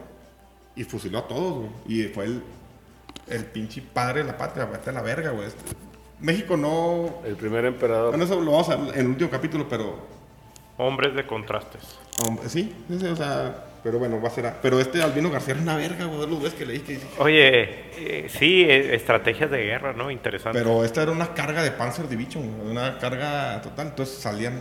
Imagínate que estés en una trinchera y pasan pinches caballos te arrancan la cabeza la chingada. Y... Oye, no, no escuché la, el, el podcast porque se borró y luego hicieron una nueva edición del de Cipión, pero me recordó de la... De- elefantes. bueno, de, de Aníbal, me recordó a los ataques de los elefantes. Elefante, sí. Cómo eran factor de decisión importante en las guerras de aquella o en las batallas de aquella época. Este, pues esta era una estrategia de esas, ¿no? No, pues, Interesante. pero. O sea, es la calidad de la gente, güey. Sí, O sea, sí, sí. Hidalgo le dijo, vete tú, pero ¿cómo sabrá la verga, sí, claro. pero eran. Bueno. es- lo quise mencionar porque se hizo bien impactante ese cabrón. En su rápida marcha la Ciudad de México sigue contando miles y miles de adeptos. Y el 22 de octubre, en Acámbaro, se constituye oficialmente el ejército insurgente, donde Hidalgo es proclamado generalísimo de los ejércitos de América. Ignacio López Rayón, que va a ser muy importante más adelante, se levanta en Tlapujagua y es nombrado secretario de Hidalgo. En paralelo, el sanguinario Manuel Flón, el conde de la cadena, to- vuelve a tomar San, eh, toma San Miguel del Grande, güey. Pero el ejército de Flón y Calleja eran las únicas fuerzas que, con las que contaba el virrey. Una está en Querétaro y, en otra, y la otra está en San Miguel. O sea, y ahí algo estaba a las puertas de la ciudad, güey. Enemy at the gates. Al no tener combatientes, el virrey llama al general Torcuato Trujillo a reclutar gente para poder defender la Ciudad de México.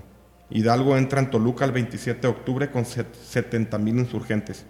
Torcuato está en el Monte de las Cruces, 70 cerca de Santa. Fe. Fíjate, 70 mil. 70,000. Después de dos meses. No, no, qué chingados. Tres el meses. 27 de octubre, un mes, güey. Sí, sí, sí. Ah, cabrón. Acuérdate que 45 Miguel... días. Sí, eh, sí. Tuvo que haber acabado este pedo. Con solo, con solo 200, do- 2.500 realistas, bien armados y con, cañón, y con cañones, este sería el encuentro final. Solo las fuerzas de Trujillo se interponen entre Hidalgo y la victoria. Y ahí vamos al punto de no retorno. Valla- Valladolid era Michoacán. O Sí, sea, sí, sí, es ahorita Morelia, güey. sí, sí, sí. Morelia. Morelia, sí, perdón. Que también fuimos, no sé si se acuerdan. El punto de no retorno o el efecto mariposa y la razón del tema de esta madre. Del 30 de octubre al 2 de noviembre de 1810. La mañana del 30 de octubre de 1810 se enfrentaría la fuerza insurgente al mando de Miguel Hidalgo y de Ignacio Allende y de su ejército de 70.000 combatientes frente al realista Torcuato Trujillo y sus bien armados 2.500 realistas.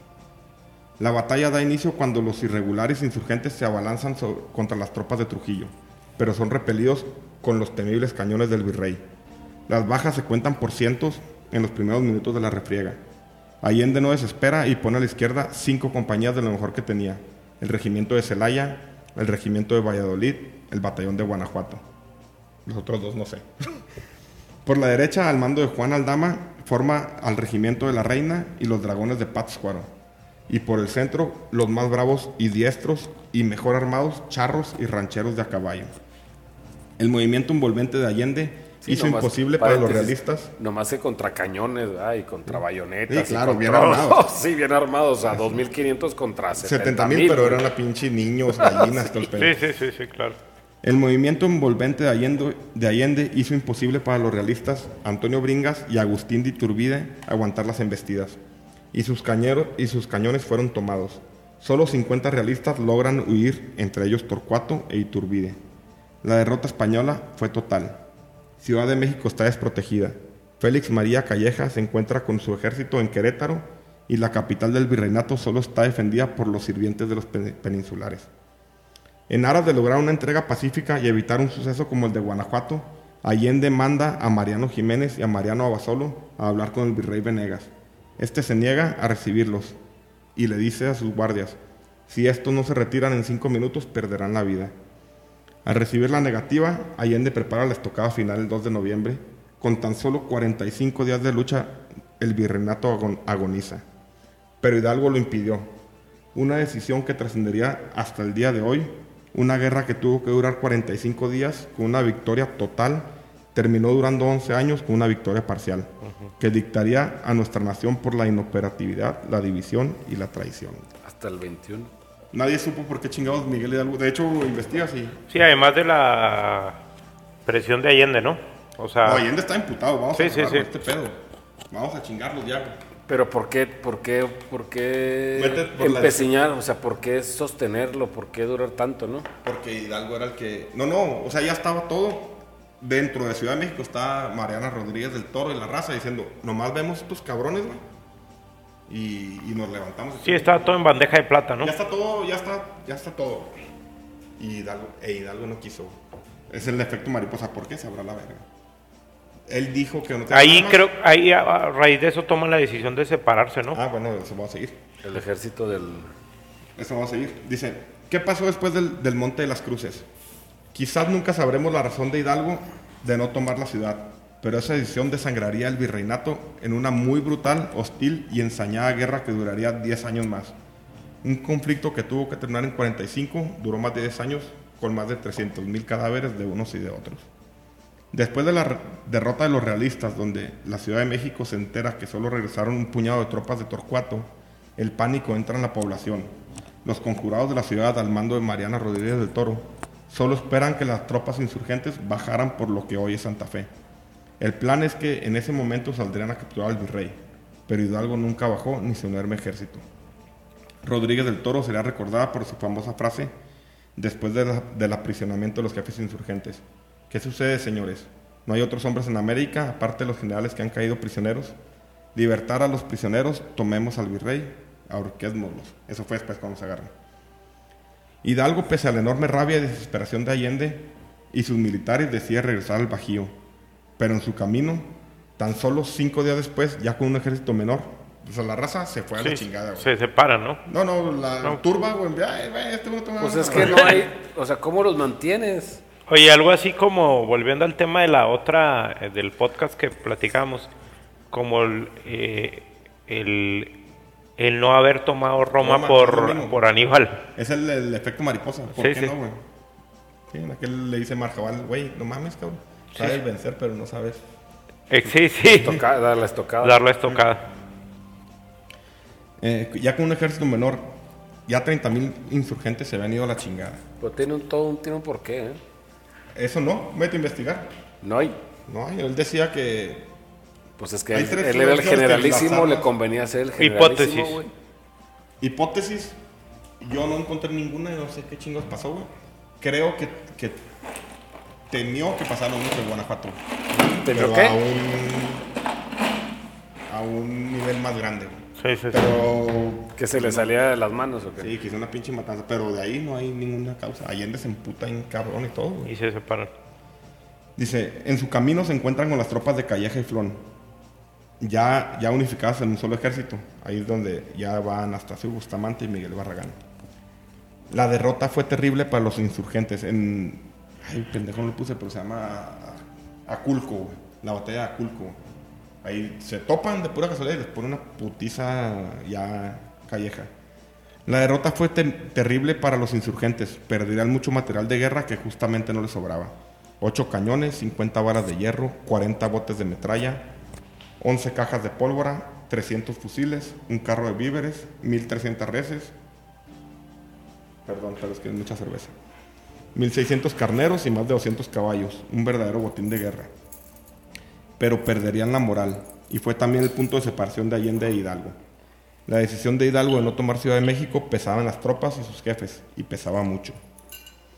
Allende parte rumbo a Guanajuato, ya que ve inminente el asalto de Calleja, y, y se propone a defenderla, mientras Hida- Hidalgo se dirige a Valladolid. Que era Michoacán, o Morelia, Michoacán. Simón. Sí, sí. Allende, güey, llega a Guanajuato y otra vez regresamos a una cañada, es un lugar minero, güey. Y se pone, dice, ¿cómo defiendo este pedo? Y, y dice, uno de los caminos por los que pueden entrar los voy a barrenar, los voy a cargar de explosivos, cabrón. Ok. Y los Y cuando vayan, tú subes los vuelos, güey. Pero lo traicionan, güey. O sea, le avisan a Calleja, güey. No pases por ahí. Si no pases por ahí, entonces, pues entra Franco Calleja, güey. sí. Allende, en Guanajuato, tomando en cuenta que es una cañada y es de mineros, decide barrenar uno de los accesos y cargarlos con explosivo. El plan era dirigir las fuerzas realistas por ese sendero y al estar todos detonar el cerro. Pero Allende es traicionado. El ejército realista toma fácilmente la ciudad. Allende huye. A Guadalajara, ¿no? No, todavía no. Ah. Otra masacre sucedería en la Lóndiga cuando el soldado insurgente, el negro Lino, enfure- enfureció por la situación y recordando que Calleja quincó a los prisioneros de Aculco, ahorita les digo que es quinco, se dirige a la Lóndiga, aún custodiada por insurgentes, y degüella a todos los españoles apresados, 138 indefensos, indefensos españoles. Quincó es que Calleja en Aculco agarró y dijo uno de cada cinco a, a- a la chingar su madre. Así no, uno de cada sea- cinco prisioneros va a ser fusilado. Calleja al escuchar lo sucedido, ya soy cada vez más lento. No, no, no. Ordena, toma la decisión del modo de batalla a degüello. Sonaban unas, unas trompetas y dicen a degüello. O sea, ¿qué es a degüello? A Es decir, asesinar a todo lo que pareciera insurgente. La matanza fue brutal. Lo que pareciera, güey. Sí, lo que pareciera. O sea, es que es una pinche guerra brutal, güey. La matanza fue brutal. De insurgentes y de civiles. Tuvieron que ser los párrocos de la ciudad y lograron apaciguar a los en- enloquecidos realistas. De nuevo, Guanajuato se teñía de rojo. Ay, cabrón. Sí, es que imagínate el tipo de guerras.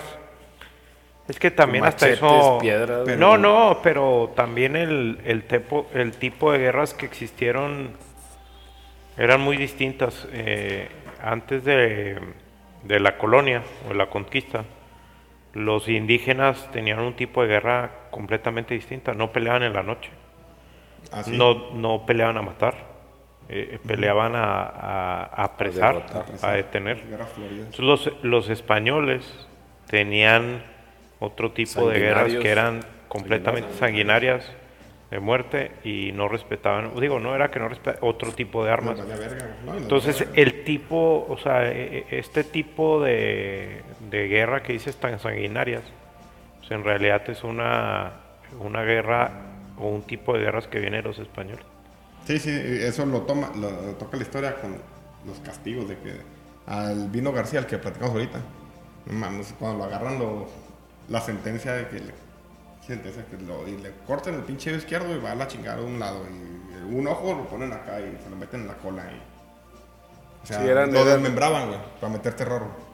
Españoles entre comillas, ¿eh? cuando hablo de españoles porque en esa época no se había constituido España como Estado moderno, o, o sea, cuando hablas de las guerras fl- floridas, porque eran los Bueno, reyes, pues era recién eran rey- era un rey. reinos, un reino, los. Un reino. pero bueno. Bueno, Hidalgo en Valladolid empieza a juntar un nuevo ejército. Allende le hace llegar dos cartas. Casi- ¿Qué? ¿Qué? Allende le hace llegar dos cartas casi suplicando por hombres. La segunda muy explícita. No se le ocurra partir a Guadalajara. Tengo información que pretende llegar a San Blas e huir. Y huir. Mientras tanto, José Antonio El Amo Torres, aquel güey que los platican, con una genial estrategia militar, toma las- la segunda ciudad del virreinato, Guadalajara. Y aquí es Sí. digno decirlo. ¿Cómo la tomó el cabrón, güey? Traía puros pinches indios con, con arcos, güey. Entonces tenían los cañones los pinches españoles y ¡pum! tenían los putazos, güey. El vato tiraba el putazo y pecho tierra, güey. Lo pasaban las balas y avanzaban, pinches.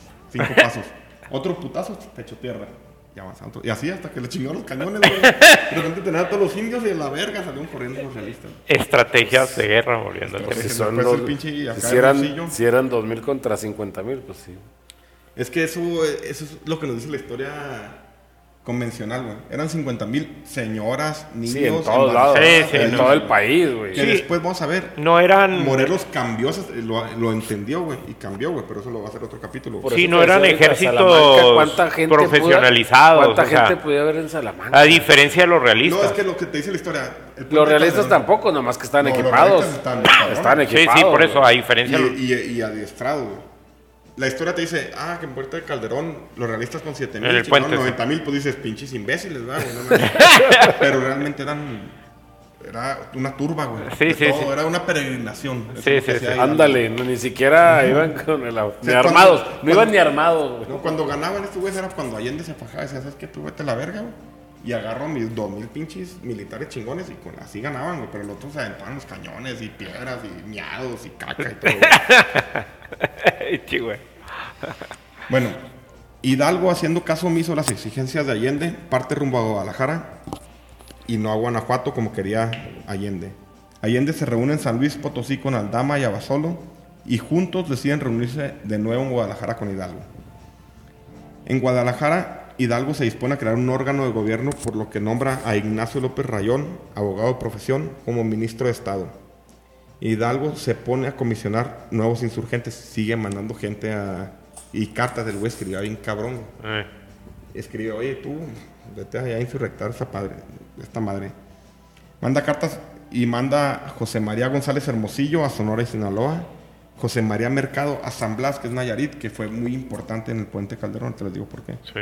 Rafael Lijara Tepic y envía a Pascasio Ortiz a celebrar tratados con Estados Unidos. Tenían muy buena relación este güey. ¿Cuánto has visto una calle que se llama Pascasio o qué? Ortiz. Ortiz. Está la calle Juárez, la Aldama, ¿verdad? la Hidalgo, güey. Morelos, la Allende, la güey. Patricio La. Vicente Guerrero, güey. Vicente Guerrero, güey. Pero, ¿cómo se llama? Pascasio Ortiz. La calle Pascuasio, pues no. Nunca. Durante su estancia en Guadalajara, Hidalgo se da cuenta de que muchos de los españoles de la ciudad pretenden conjurarse contra él y los manda a apresar. Un torero ¿Estando ya en dónde? en Guadalajara. Guadalajara, sí, sí. Un torero, Agustín Marroquín, que recientemente fungía como su guardaespaldas, es encomendado a tomar. Bueno, esto no lo tengo que leer, tengo que decir. El güey va y agarra 40 prisioneros españoles, güey, se los lleva al cerro del Oblato, güey. A la barranca de Oblatos, güey. Del ejército real. Españoles que están conjurando, güey. El vato es torero. Se los lleva al cabrón, güey. Y está más pinche psycho que la chingada, A güey. torearlos. Que los agarra uno por uno a, tore- a cansarlos, a torearlos. Y luego los mete, aquí dice como dice. Los pone de rodillas simulando que son toros. Y los torea.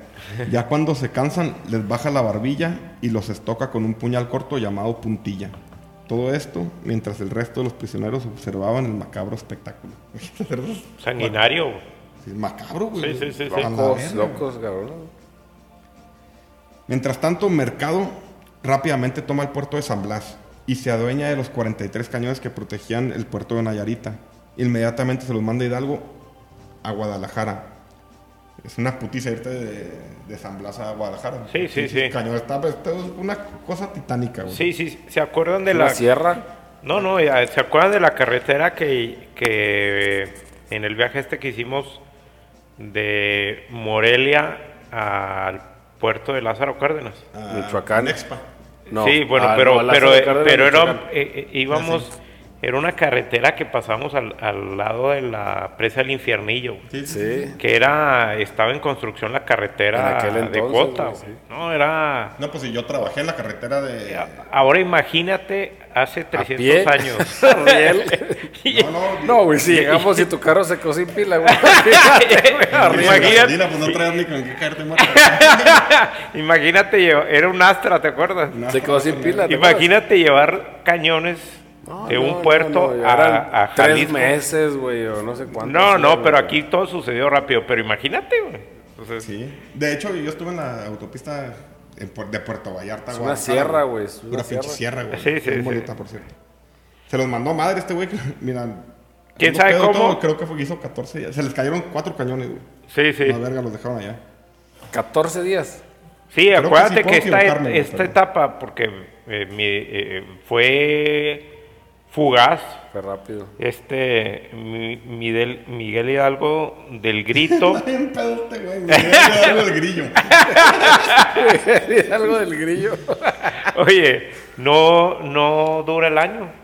No, del grito. eh, vamos porque ahorita es lo chido. Sí, es cierto. No se Sí, o sea, no, no, no, no podían No pasar se desvíen meses. tanto putos.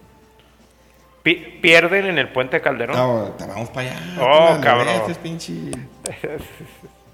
Peso a lo, abu- a lo- Ya no pone a hablar, güey, pero bueno, vamos a intentarlo. Peso a lo abrupto del, del camino, 39 cañones llegan a su destino. Ya en Guadalajara, los, principal- los principales líderes insurrectos saben que el ejército realista de Calleja está muy próximo. Hay diferentes opiniones de cómo hacerle frente. Para entonces, el ejército de Hidalgo tenía poco menos de 90 mil individuos. Allende propone entregar la ciudad y dividir el ejército en seis y hacer una guerra de guerrillas. Hidalgo se niega y dispone todas sus fuerzas enfrentar a Calleja. En el puente Calderón, a las afueras. Este es de- el único, el, el único capítulo que he escrito que trae dos pinches efectos mariposas. güey. Ok. El punto de no retorno número 2. El 17 de enero de 1811. El brillante sol del 17 de enero se asomó tímido entre las montañas, y con la reveladora luz de las primeras horas de la aurora, los dos ejércitos se vieron perfectamente las caras. Uno, el del cura Miguel Hidalgo, en su, temible posición, apoyado en profundas y escarpadas barrancas, y el otro, el de Calleja, conformado en una sola y compacta columna al pie de- una loma sobre el camino hacia Valladolid. El espectáculo era intimidante. Del lado de los ins- insurgentes, desperdigados en varias filas, se calculaban unos 80 mil hombres, a diferencia del pequeño y compacto ejército de Calleja, que no pasaba de los 6 mil soldados. Esta vez los rebeldes contaban con casi 100 cañones, los enviados por el padre Mercado desde el puerto de San Blas y los de Guadalajara. El haber hecho llegar esos ob- obuses había sido una labor titánica, de la que poco se presume, pero ahí estaban, amenazantes en las alturas con sus bocas de fuego para ofender las carnes de los hombres del rey. Félix Calleja calculó osadamente las posibilidades del triunfo.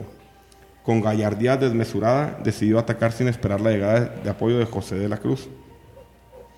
No estaba dispuesto a compartir la gloria de- con otro y con esta temeraria decisión impediría la entrada a la historia del otro general, realista con el que contaba el virrey.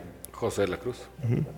El ataque lo llevaría a cabo dos Manueles, Manuel Emparán por el flanco derecho y Manuel de Flón por el flanco izquierdo.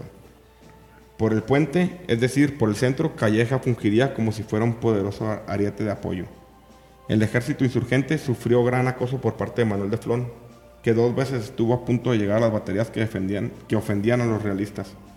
Los artilleros de Hidalgo, a pesar de tener cañones sin cureñas, la cureña es lo que sostiene el cañón. Las ruedas. Ah, que lo sostuvieran sólidamente en el suelo, hicieron bien su trabajo, manteniendo a raya al enemigo. Emparán cayó herido y tuvo que replegarse también. Calleja, mostrando las ventajas de un ejército capacitado y ordenado, causaba grandes daños, pero los rebeldes eran tantos que no cambiaba en nada las más de cinco horas que llevaban de ataque. Ya los tenemos, padre. Han agotado sus fuerzas y el poco parque que traían, dijo Ignacio Allende, presa de la emoción de ver que el triunfo total está en sus manos. Allende montaba su brioso caballo haciendo cabriolas junto al, del, junto al del cura de la patria. Ambos líderes mostraban su entusiasmo al, sentirse casi ganadores de la gran batalla de Puente de Calderón. Desde la loma, como si fuera una maqueta sobre una mesa, divisaban la contienda donde anhelaban la victoria, se veía ya muy cerca. Bien hecho, Ignacio. No flaques y acábalo de una vez por todas. Explotó Quiero comer algo, en ¿no? Zapotlanejo y cenar en Guadalajara. De pronto ocurrió lo impensable. Sí, ex- explotó un... ¿Qué, qué fue? ¿Qué- Un milagroso cañonazo realista lanzado a la desesperada, a la desesperada cayó milimétricamente sobre el carro mayor de las municiones y pólvora insurgente. Ándale. El estallido fue pavoroso. Hizo volar a los rebeldes cercanos en pedazos. El sombrero que cubría la calva de Hidalgo salió volando por el estruendo. Allende, como un niño, rompió en llanto al ver cómo el fuego se extendía sobre los pastizales secos que lo rodeaban. A ver, a ver, a ver. El humo, Sí, el humo envolvió la escena y los rebeldes entraron en pánico al ver, a al ver que Calleja y sus hombres comenzaban a avanzar libremente para masacrarlos en la huida. Los asustados insurgentes huyeron sin ofrecer más pelea. Calleja los derrotaba una vez más contundentemente, haciéndose de toda la artillería, parque y armas que dejaban des- desperdigadas en las lomas. La derrota era muy dolorosa para Hidalgo, quien huía con Allende y los otros jefes, solo pensando, eh, en salvar el pellejo, y no en aquella comida magna que se imaginó degustar en Zapotlanejo. El Monte de las Cruces fue necedad, aquí fue un infortunio. Sí, los insurgentes, yo, Yo, tenía recuerdo que entendido en que, esa... un, que un cañonazo entra en otro cañón. una No, no, no, los insurgentes iban ganando hasta donde yo recuerdo. Y luego, eh, por, unas, por un golpe de suerte, explotan, sí, las municiones, un, un- un carro que tenía las municiones de los insurgentes y empieza a cambiar el, el ritmo de la batalla. Ahí te va. Y a raíz de eso, cambia la historia. Un cañón. En esa, en esa En batalla. esa batalla. Calleja se, se ha querido Puente Calderón. veces. Sí, que Puente se Calderón. tres veces, güey. Y, calle- y en ese último ya, un pinche cañonazo le cae a la munición, güey. Estamos en Michoacán. Mache- No, no, Michoacán. en, en Guadalajara. No, en Guadalajara, güey, andas... Andas- Ya, sí, sí. Era enero, güey. Estaba el pinche pasto seco. Cae un pinche en donde tenían toda la pólvora, explota en cabrón y prende todo el pinche pastizal, güey. Sí, el campo. cabrón, güey. Y alcanza las chingada, Todo municiones. el humo les va en contra de los insurgentes, güey. Calleja, que era una verga, era- el mero chingón del colegio. Colegio militar. Se regresa, le dice, a degüello. Y Estaba el humo se- contra los insurgentes y se van y empiezan a degüellar cabrones y la raza se van. A la verga, o sea, otro pinche efecto mariposa. Sí, sí, sí. O sea, esto no tuvo que haber pasado, ya estaban, pero bueno, pasó.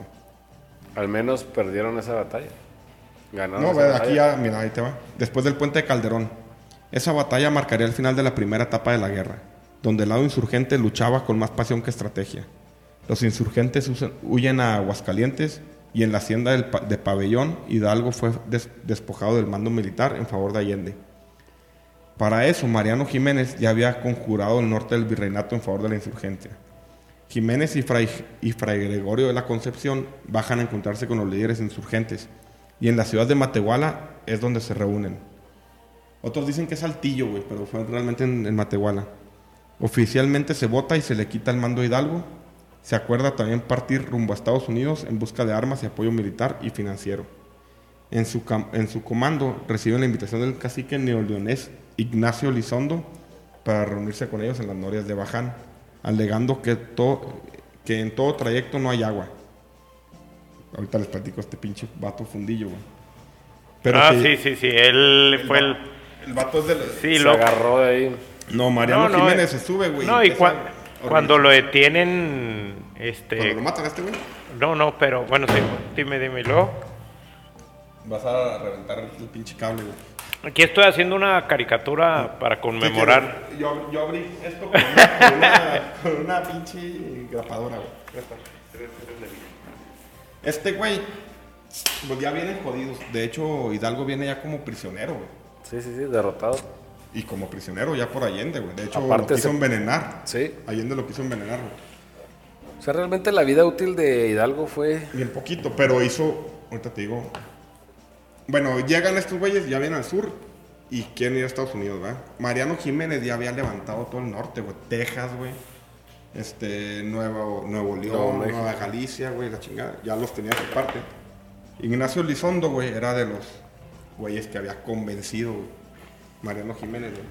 Y les dice, vénganse por acá, güey. O sea, no hay agua, es un desierto, güey. Vénganse hasta las norias de Baján. Y lo que hizo el culero fue ir a tapar todas las norias con tierra, güey. Los traicionó, ¿verdad? Sí, sí, sí. Sí, sí, sí.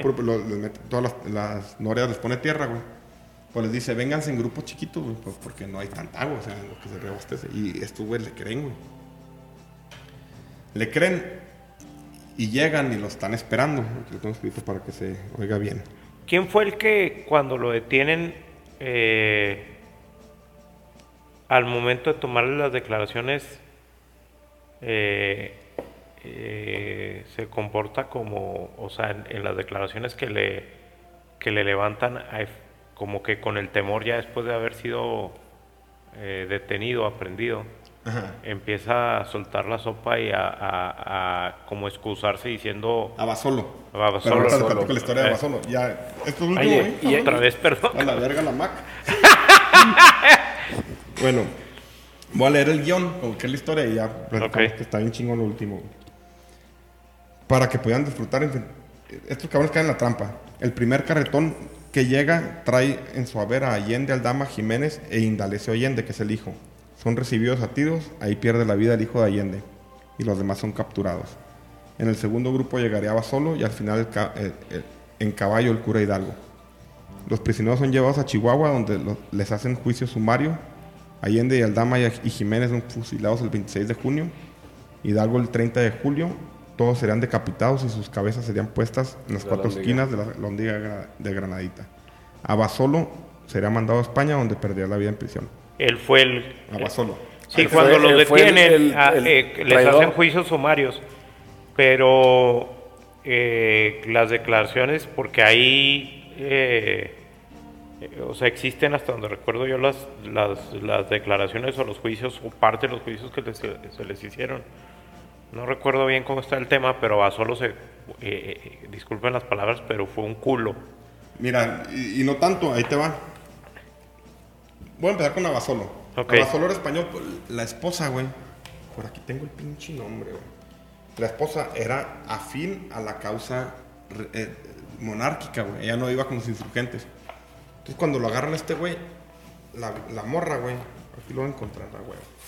La morra intercede por él. Dice, oye, no mames, güey. Yo voy, o sea, yo siempre lo apoyé a este cabrón, pero. Pero. Pero yo Se soy un poco-. Se desvió un poco Ma- en el María camino. Manuel, María Manuel Atahuada, güey. Ok. Entonces, el virrey se compadece porque sí estuvo a favor del- del- del- de la monarquía, güey, esta morra. Entonces dice, ok, no lo vamos a matar a este puto, güey. Mándalo a Y España. lo mandan a España, güey. Entonces la morra, güey, vende todo, güey. Y se va a España, güey. La morra se queda por diosera, güey, mientras este güey está en la, en la cárcel, güey. Ok. El, creo que está en Cádiz, Abasolo, güey. Ok. El gobierno de Cádiz, se- se- porque la morra dormía fuera de la cárcel indigente, pidiendo comida y pidiendo dinero, güey. O sea, es la imagen de los héroes de la... Porque De haber estado, güey, en una situación privilegiada. la morra nunca estuvo de acuerdo con Abasolo, güey. Y Abasolo a Abasolo punto de haber, esta- de- a punto de haber sido Le decías que no puedo zafar, güey. Héroe de la güey. independencia, güey. Así es.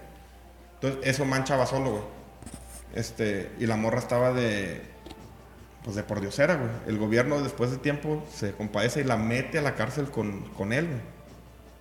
El güey muere de tuberculosis adentro, güey. Y luego la, pues ya la sacan y la morra se regresa, pero como indigente, como paria, güey. O sea, es- esa es la historia de uno de los güeyes de, este, de los je- jefes. Esa fue la, la los este, ¿cómo se llaman? Oye, siempre platicas en los podcasts, por lo menos lo que, lo que he escuchado, la historia o la situación del mundo en esa época. Aquí no lo platiqué. Volviendo al tema- llevamos dos horas, pero... No, pues es que también. Ese fue un efecto colateral. Oye, de pero la- la este, digo, lo platico porque hablas de Cádiz y Ah, claro, tiene que ver. O sea, la constitución de Cádiz. la Cádiz en Constitución de 1820. 1812 y luego En 1820, El- otra vez, y le dan la nacionalidad a todos los, a, to- a todos los de la... te- eh, temas importantes. Si no, tú a, ves todos el, los- a to- a todos los españoles, Puros. independiente de donde son, no, no. Todos los hombres pueden votar y tendrían la, la nacionalidad. Oye, española. otro tema importante, eh, la abolición de la esclavitud durante este Eso, movimiento. claro. movimiento. Otro tema es que con la Constitución de Cádiz, eh, cuando se promulga, eh, anteriormente las plazas principales de las de, las pueblos, ciudades o comunidades se les conocía como la Plaza de Armas, porque era el lugar donde se guardan las armas. A raíz de la Constitución de Cádiz, si no estoy equivocado, eh, porque son temas que salen aquí en la plática, se les conocía como las plazas de la Constitución. En 1800, cu- eh, eh, eh, no, eh, a principios, No sé, 18. eh, eh, No, 1804, 1808, no recuerdo ahorita, también les digo que sale al, clamor de la plática. De las Heineken. Este, surge el Código Civil de Napoleón, que fue el código Ah, que que inspiró eh, eh, los códigos de México. Ya no sabía. Eh, haz de cuenta que si Hoy tú sigue, ves, sigue, las, si tú ves el, el Código Civil las figuras.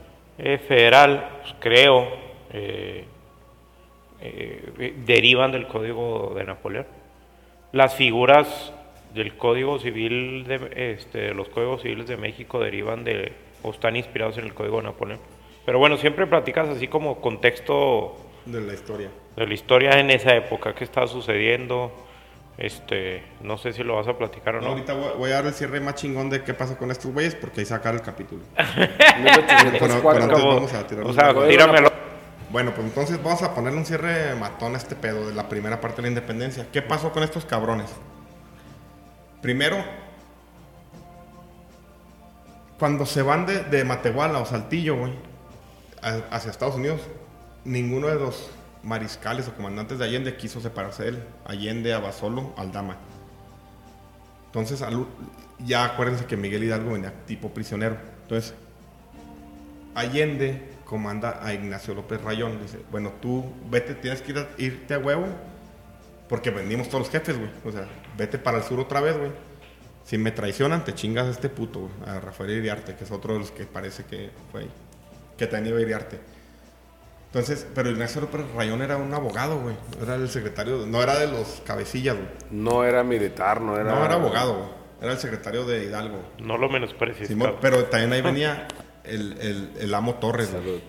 O sea, ahí empiezan la segunda fase de la, de la, Sí, de la segunda etapa. güey. Los güeyes que mandó- dejó, que dejó. Hidalgo empiezan a tomar mucha importancia, Importancia. que es el capítulo 2.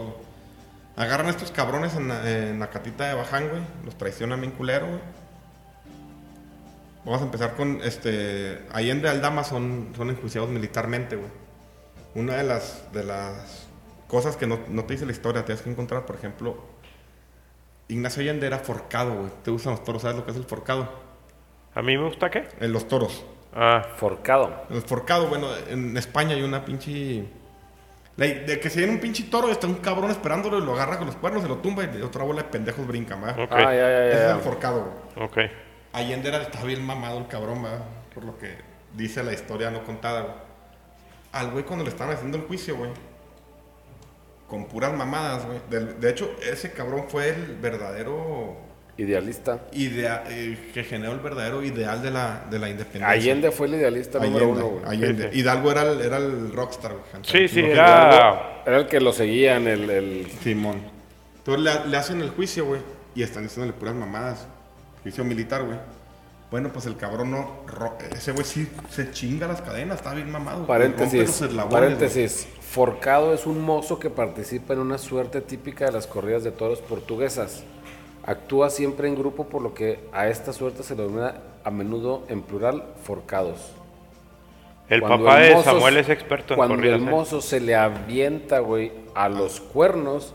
Pero hay uno primero que lo agarra, güey. Y Ese. después brincan los demás, güey. así es. Sí. Primero uno lo agarra, los cuernos lo tumba, llegan los demás, güey. Un güey muy fuerte, güey. Allende era eso, güey. Cuando están haciendo el juicio, ¿Ah, sí? el vato está bien emputado, güey. Dicen que.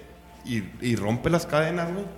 De lo Del fuerte. coraje, agarra una madre para abrir cartas. No tienen filo, güey. Sí, sí, sí. Y se las zampa tres veces al, al, al Custodio. Pues al juez, güey, no sé qué ching... No lo mata, güey. No lo mata, pero, A punto. pero, sí le pone unos putazos. O sea, imagínate la rabia con la que estaba, la acaban de matar al hijo, güey. Sí, imagínate. Eso yo creo que ha de ser No, una de las... Ese, ese- ese episodio yo no lo conocía, ¿eh? Oye, ha de ser una de las cosas eh, más dolorosas. No, y aparte, Eh, eh, la hijo, muerte de un hijo. Son, más adelante vamos a ver. Y lo más si tú interveniste... No, pues se iba con él. Cuando Cierta culpa, hijo, le caen cierta los brazos a culpa. este Sí, güey. sí. Pero estaba bien emputado porque este güey sí creía en ya la verga. Entonces rompe las cadenas. Este güey sí rompió las cadenas ahí de Sí, sí. No, este güey sí, güey. Tip- eh, como escena de, de, de película de Hollywood. Así es, güey. El güey cuando ya lo llevan al pabellón de fusilamiento, era militar y era capitán, era, era de los vergas, güey. Allende era los Allende. vergas. Sí, sí, sí, era los vergas. Se quita la pinche la venda y se les cae viendo bien bulesote la raza. Los güeyes se le cuadran. Se le cuadran, tienen que sí. matar, güey. Y ya como que los perros se bajan y lo matan, güey. Esa fue la suerte de Allende, güey. Uno de los más vergas. Y la Hidalgo, güey. Bueno, todo eso fue aquí en Chihuahua. O sea, están en Chihuahua. Para empezar, el trayecto fue una chinga. Los traían así amarrados y de la verga. Sí, aquí en Chihuahua tienes, tienes esa, ese episodio. Sí, porque ese era, era el septentrión, güey. Estaba muy, muy al norte. Aquí estaba más cabrón que llegara más gente, güey. Sí. Y aún así, a Hidalgo, güey. Juicio de Hidalgo, güey. Había 1500 cabrones afuera de. de Que de hecho, donde está la- aquí donde está el. de Palacio. Sí, el eh, Palacio Palacio Federal. Era un hospital que estaba y construyeron la libertad y se dieron cuenta después que la tumbaron donde habían matado a Hidalgo, güey. Pero es otro pedo. Es un hospital donde tienen a Hidalgo, güey. Y sitian con. No, no es el calabozo. Ese no es el verdadero. ¿No? El que conocemos todos no es el verdadero. era- Estaba a 300 metros sobre la calle Libertad, güey. Cuando la desmadran, pues se dan cuenta que ahí era, güey. Pues, tumbaron el hospital y para chingar su madre. Ahorita es un estacionamiento. Entonces, Hidalgo, güey, pues lo, lo, pues lo agarran y lo meten al calabozo, güey. Que era una, realmente era una, una, un pinche cuartito de un hospital, güey. Sí, sí, sí. Y lo cuida Melchor, Oca- Melchor Ocampo y, no, sí, Ortega y. Guaspe. Melchor Guaspe y. Miguel Ocampo. Sí. Madre, siguiendo pedo. Los vatos, güey, se hacen bien compas de él, güey. Y dicen, oye, es que usted es la luz de la independencia. Entonces, un día antes de que lo fusilen, güey. Bueno, bueno, le hacen un juicio para la verga donde le, Sí, le arrancan las palmas de la mano, güey. Le quita, porque le hacen un juicio es Sumario. clérico. No, clérico. Sí. O sea, por la iglesia y por, y por lo civil, güey. Y la iglesia le, le arrancan así las llamas de, las- de los dedos y la chingada porque, para que no pudiera hacer los, los, las bendiciones, ¿va? No sé. Sí, sí, sí. Entonces, desde ahí, pero se hace bien amigo y lo quieren mucho los, los celadores. Les escribe una Es que carta imagínate una- No, yo- Es es que la, de, la que escribió en el calabozo. Sí. A ti, amigo. bla, bla, No, no, bla, es que dice, Ortega, que tu crianza fina, tu índole y estilo amable, siempre te, la- te harán apreciable, aún con gente peregrina. Tiene protección divina la piedad que has ejercido a este pobre peregrino, que mañana va a morir y no puede retribuir ningún favor recibido. Melchor tu buen corazón, ha donado con pericia lo que pide la justicia y exige la compasión. Das complejo al, al desvalido en cuanto te es permitido, y agradecido Miguel te da las gracias rendido. Así. Quisiera regalo- hacer mención, vale la pena mencionar que esto lo que acaba de decir el güero se lo aventó de su ronco pecho sin leer Ah, sí, sí, sí, Sin sí, sí. leer. de, su, Eres, de sí. su memoria. Con ¿eh? tres caguamas y, y sin acordeón. Pero imagínate tener un personaje como esos. A tu este, custo- ser su a tu custodio. que le escribe eso a los celadores. Los vatos llegan en la noche, un día antes de matarlo, y luego dicen, a la verga, güey. Los, los conmueve y le regalan unos dulces, lo que decía el Sammy, güey. Le regalan unos dulces. Y en la mañana, güey, se va a Miguel Hidalgo y luego se le olvidan los pinches dulces, va. Y luego le dice a Pedro Armendáriz, que era el, cap- el capitán. Para esto, todos estos cabrones lo admiraban bien cabrón. Todos, Sí, güey. Sí, sí, claro. O sea, el Nomás que no están tenía- siguiendo instrucciones. Sí, incluso, incluso les dice él, un- hay una historia que les dice, un día antes, les dice, por favor, o no me acuerdo si antes, minutos antes de que lo fusilaran, por favor que sea rápido. Y me disparan al Al corazón. corazón. Eso lo hace. El, bueno, el padre se regresa por los dulces, güey. Oiga, dame chance, güey. El vato dice, a comer unos dulces, ¿va? Ya le va dando diabetes, ¿no? Para de su madre. Se regresa y se los da al, al, al batallón de fusilamiento, cada uno. güey. Cada uno dulces, güey. Y les dice, apúntenme al corazón, güey. ¿Qué dice? Esa en la izquierda, esa aquí va. Y con la otra agarra un crucifijo. Ah, que sea rápido, no sean culos, güey. Tengo marchando desde Acatita de Bajan, ya ando, me duele, me huele la cola y... El CP. Sí, sí, el culo, el, el culo pastoso. bueno, llega el vato, güey. Nadie lo quiere matar, güey. Pues peor, güey. Le dispara a todos lados menos a donde lo van a matar. Entonces Sí. le vuelan los pinches brazos, la panza. O sea, tres rondas, güey. Sí, sí. O sea, este güey agonizaba lo cabrón. O sea, era el corazón, pendejo. O sea, Sí, sí yo, yo recuerdo ahí que, que como que hay una, Hay un pasaje en el que algunos no le tiran a matar. No, Porque... no lo querían matar. al padre. Así es. No Entonces, quieren matar al padre de la independencia. Al último, Pedro Ramírez dice, no mames, ya lo tienen todo despedazado. No dan- tú dices, agarra dos cabrones y dice, al corazón. güey. Y le dan dos chingazos al corazón. Después, güey, este Pedro, hijo, no sé si sea Armendáriz o Ramírez, porque ando pedo y me da hueva meterme en este pedo. Pasa el tiempo y hace como un club de fans aquí en Chihuahua, güey. En memoria de Miguel Hidalgo. Y así fue el inicio de la independencia, güey.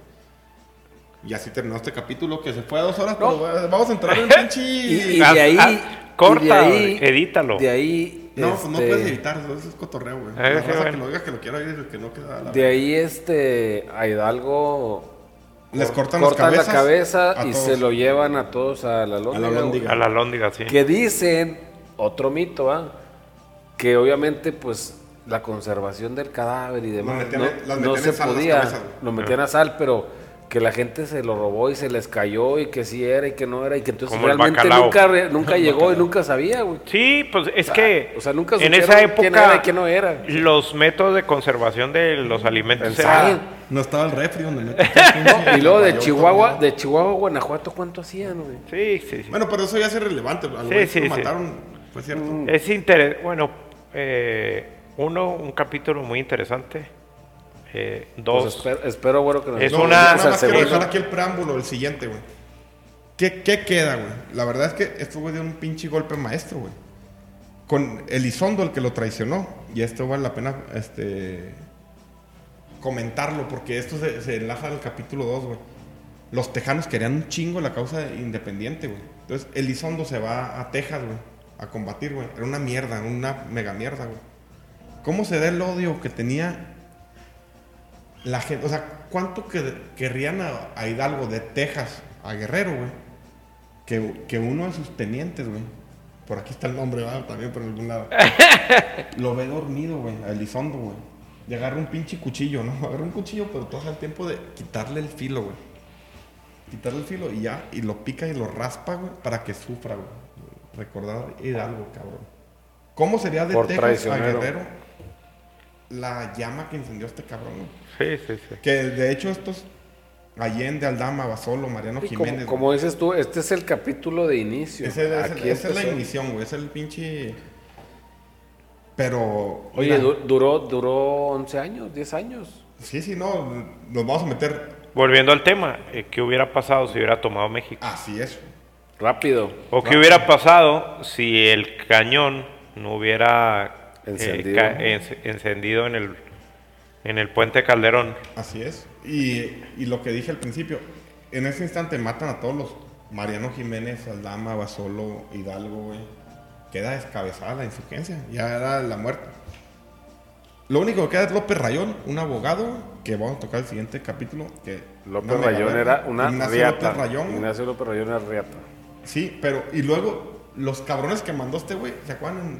El camino a San Miguel Grande que agarró, tú vete para allá, Sí, empiezan a cobrar un chingo de importancia, güey. Morelos, pues una mamada del Rayo del Sur, güey. Por eso lo vamos a platicar.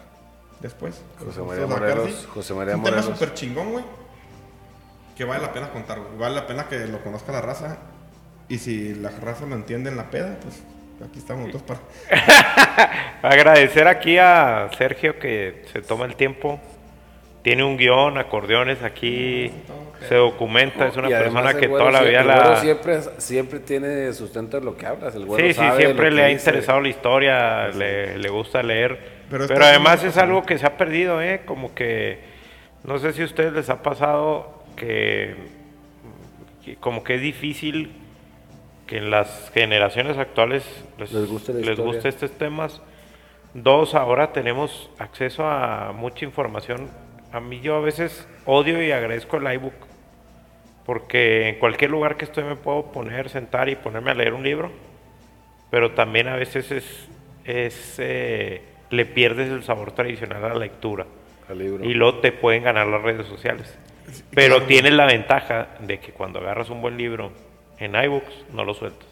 Yo te decía una cosa, Humberto. Yo te invité y me huevó que vinieras. Yo sé que ustedes dos tenían sus dudas, güey. Que decían, ay, qué pinche hueva, qué pinches pendejadas. No, No, no, para nada, güey. Yo leo un chingo, he leído mucho. Pero si en algo he aprendido es escribiendo, güey. ahí es cuando se aprende un chingo. Claro, güey. Sí, claro, Un te chingo. documentas. Te documento. Entonces, este tema, los. Digo, hay gente que le encanta el pinche podcast porque es una peda, güey. Hemos escrito de Roma, hemos escrito de los griegos, hemos escrito de, de los apaches, de los palestinos, pero este, güey. Este Este es el que muy más bueno. me ha apasionado, güey, a la verga. Los héroes que tenemos que desconocemos. güey. Con esto pongo el fin a este episodio que se nos fue al doble, pero vale la pena. Pues va, ya es septiembre, puto, el año que, el- la semana que Y no estamos que entra. en época de COVID. Es época chica. de COVID. Entonces, Pónganse a escucharlo, óiganlo. no, como un pensamiento o como un pensamiento final a esto que vimos, porque viene Morelos y el Gran Ejército del Sur, donde sale Nicolás Bravo, Mariano Matamoros, pinches unas vergas, los Galeana, güey. Está- va a estar bien verga el siguiente, güey. Pero esto fue la ignición que yo me siento bien, bien, me gusta, güey. Y no Orgulloso, lo conocía, güey. orgulloso. No lo conocía, conocer la historia oficial. ¿Tú qué opinas, Humberto, de lo que vimos de...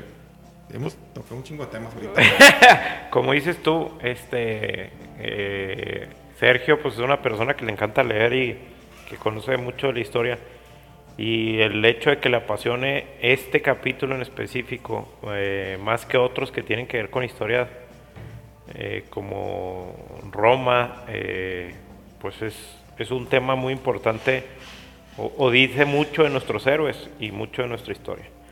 Este, porque es, no, sí, claro, pero es historia, no, es Tangible, te, te vas ahorita a agarrar un pinche... Y te apa- camión a la libre y ves la pinche donde mataron. Claro, y además sí te apasiona, güey. Después de haber escrito podcast de, de Escipión, de Aníbal, güey, pues, eso quiere decir que, que nuestros héroes, nuestra historia, eh, eh, pues tiene una connotación muy importante, no solamente por el sentimiento que nos genera, sino en realidad por las acciones de nuestros héroes. Fíjate, me voy a adelantar poquito, pero... En 40 colegios militares en el mundo, Rusia, China y la chingada, hay dos batallas mexicanas que estudian. Dos batallas. Es- La batalla de artillería de Felipe Ángeles en la toma de Zacatecas, güey. Ah, y el sitio de Cuautla, güey. Por Morelos. Eso lo vamos a ver en el siguiente capítulo. Pero imagínate el tamaño de cabrones que teníamos, güey. Sí, es lo que La te... El importancia. tamaño de cabrones que teníamos, güey. Eh, Es lo que te digo, porque siempre que hablan de los eh, principales eh, estrategas militares de la historia, se mencionan eh, Alejandro Magno, a Aníbal, etcétera. Bonaparte, Julio César. Pero ahorita que platicas estos detalles, que yo por ejemplo no conocía, eh, García, en la motor. Sí, ¿No eh, son temas muy interesantes que a lo mejor no han tenido el impacto que pudiéramos considerar por, por no tener la relevancia de haber sucedido en Roma, que fue la cuna del mundo occidental. Pero Este, también como que aquí les ha valido verga. No quieren que los conozcamos. No sé por qué. pero también, son- pero No, esto que dices no. tú, si son La historia estas está, dos güey. batallas han sido estudiadas en, Se estudian ahorita. Si estudian en pues 40 colegios militares. en No, 40 a- colegios a- militares, sí- pues imagínate la- Ahí sí te voy a decir algo. La historia ahí está. La historia está para el que la quiera conocer. No, pero no es lo mismo que esté. No. Eh, Hay entre libros, como los gringos que pero, Álamo que pero tienes la facultad tú de leer No, y tú pero- investiga yo- yo- y, y la historia siempre tiene dos partes y dos versiones. Sí, o pero más, tiene ¿verdad? que ver otros Pero temas. también, también que es que te guste, que te apasione, que te interese, ¿va? Porque si no te Pero- interese, no te, no te va, no te va a llamar. No, Sí, pero pero que también tiene que que ver que, que estos fueron temas que a lo mejor eh, que impactaron a nivel regional. ¿Eh? O sea, este- esta manera de transmitir la historia, güey. Y si es legado a nuestros héroes, güey. De una manera que alguien la pueda. Que, que lo van a escuchar, güey. Ya, como te digo, un chingo de gente. Y creo que sí lo va Valorar. a aprender. O sea, a decir, me voy a quedar aquí. A lo mejor no dos horas de chingazo, pero en partes, güey. Está bien verga, güey. O Claro. sea, está bien chingón, güey. Mira, yo lo que hago en las mañanas pongo mis podcasts Mientras cagas, güey. y pues, estoy, desayunando, haciendo café Chaquetita. y luego y ahí los y luego le pones le pones pausa y ya entras a la chamba y a lo mejor ya la dinámica no te deja, pero pues es No, en el carro, güey. Y para cerrar, Samuel el chino, es que sí te quise decir ahorita lo de las castas, porque es- el siguiente episodio, güey, o los siguientes, güey, los que toman el mando son, son mulatos, güey. Vienen de negros. No, neta, güey. José María Morelos. Déjame te digo que los mexicanos venimos de mulatos y de una, de una So- mezcla so- se llama la tercera raíz. cultural que no existía, ¿no? exactamente. Es la tercera raíz. La primera es el nativo, la segunda es español, la tercera el negro. Sí.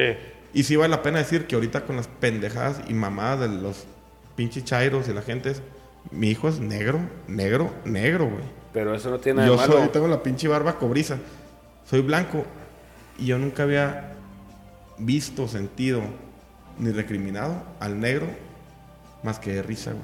Y ahora estos pendejos que no. Pinches asquerosos, ojalá se lo lleve el pinche diablo. Ya para cerrar, mijo. Güero, Un pensamiento, la- güey. no, muchas gracias por invitarnos. Y, Gracias deci- por tomarte mis cinco caguamas. y güey, decirte, y decirte que, Ahorita los chingamos. que cada país, cada nación ha tenido su historia, eh, su independencia y que la nuestra es de lo más hermoso que hay. Sí. O sea, nos fijamos en la independencia, ah, Lincoln de Estados Unidos, este, eh, Francia, 1789, ¿verdad? Luis XVI, demás, la Revolución Rusa, son parte de la historia muy importante. Pero la, perdón, la- pero la independencia mexicana es de, lo más, de los capítulos más hermosos que hay. Como dices tú, estudiados por mucha gente. Y, y si nosotros como mexicanos no conocemos nuestra historia, estamos mal. Pero aquí vamos a poner nuestro granito de arena para que la raza lo, lo sepa. Neta, si hay raza siguiéndonos, güey. En este pinche podcast. ¿Cuántos seguidores tienes? En, en, en Spotify son como 500, güey. Ah, sí. Google y, y Apple no le entiendo. Es más, soy un pende- no, le- no sé cómo ver, güey. No sé cómo entrar, güey. Pero yo los ¿Cómo escucho en Apple? Podcast. Oye, pero lo puedes eh, potencializar, ¿eh? O sea, No, pues mira, esto es una, esto nació como una peda y sigue siendo una peda. Ya compré un Es una plática entre amigos. Es una, plati- es una peda entre amigos de hablando cosas chingonas. Y pues vamos a darle, güey. O sea, no, no, potencializarlo digo en serio, o sea, para que tengas seguidores Replique, a nivel nacional y... en- hay un chingo de gente en Estados Unidos oyéndonos. Ah, ya ¿sí? ahorita para este instante ya, ya la pinche lengua ya no... Bueno, pues saludos. no, gracias, a todos, saludos Gracias, a todos los seguidores del güero. aquí El efecto mariposa en Chihuahua, en México y en, Estados Unidos. O sea, qué verga. y esperemos chido, que, que crezca esto y que sigan existiendo este tipo de acciones por otras personas. Esta madre es un hobby, güey. Sí, claro. Y para terminar, y le digo, si algún pendejo de los chairos me está escuchando, yo no sé por qué vergas tiene Andrés Manuel en, en su pinche oficina a Simón Bolívar y no tiene a cualquiera de estos cabrones. Que merece por mucho tener ese reconocimiento. Gracias, cabrón, me la pasé bien chido. Vamos a ir tomando. Bye bye. Gracias. Saludos. En sangrientos combates los viste, por tu amor palpitando sus senos, arrostrar la metralla serenos y la muerte o la gloria buscar. Si el recuerdo de antiguas hazañas de tus hijos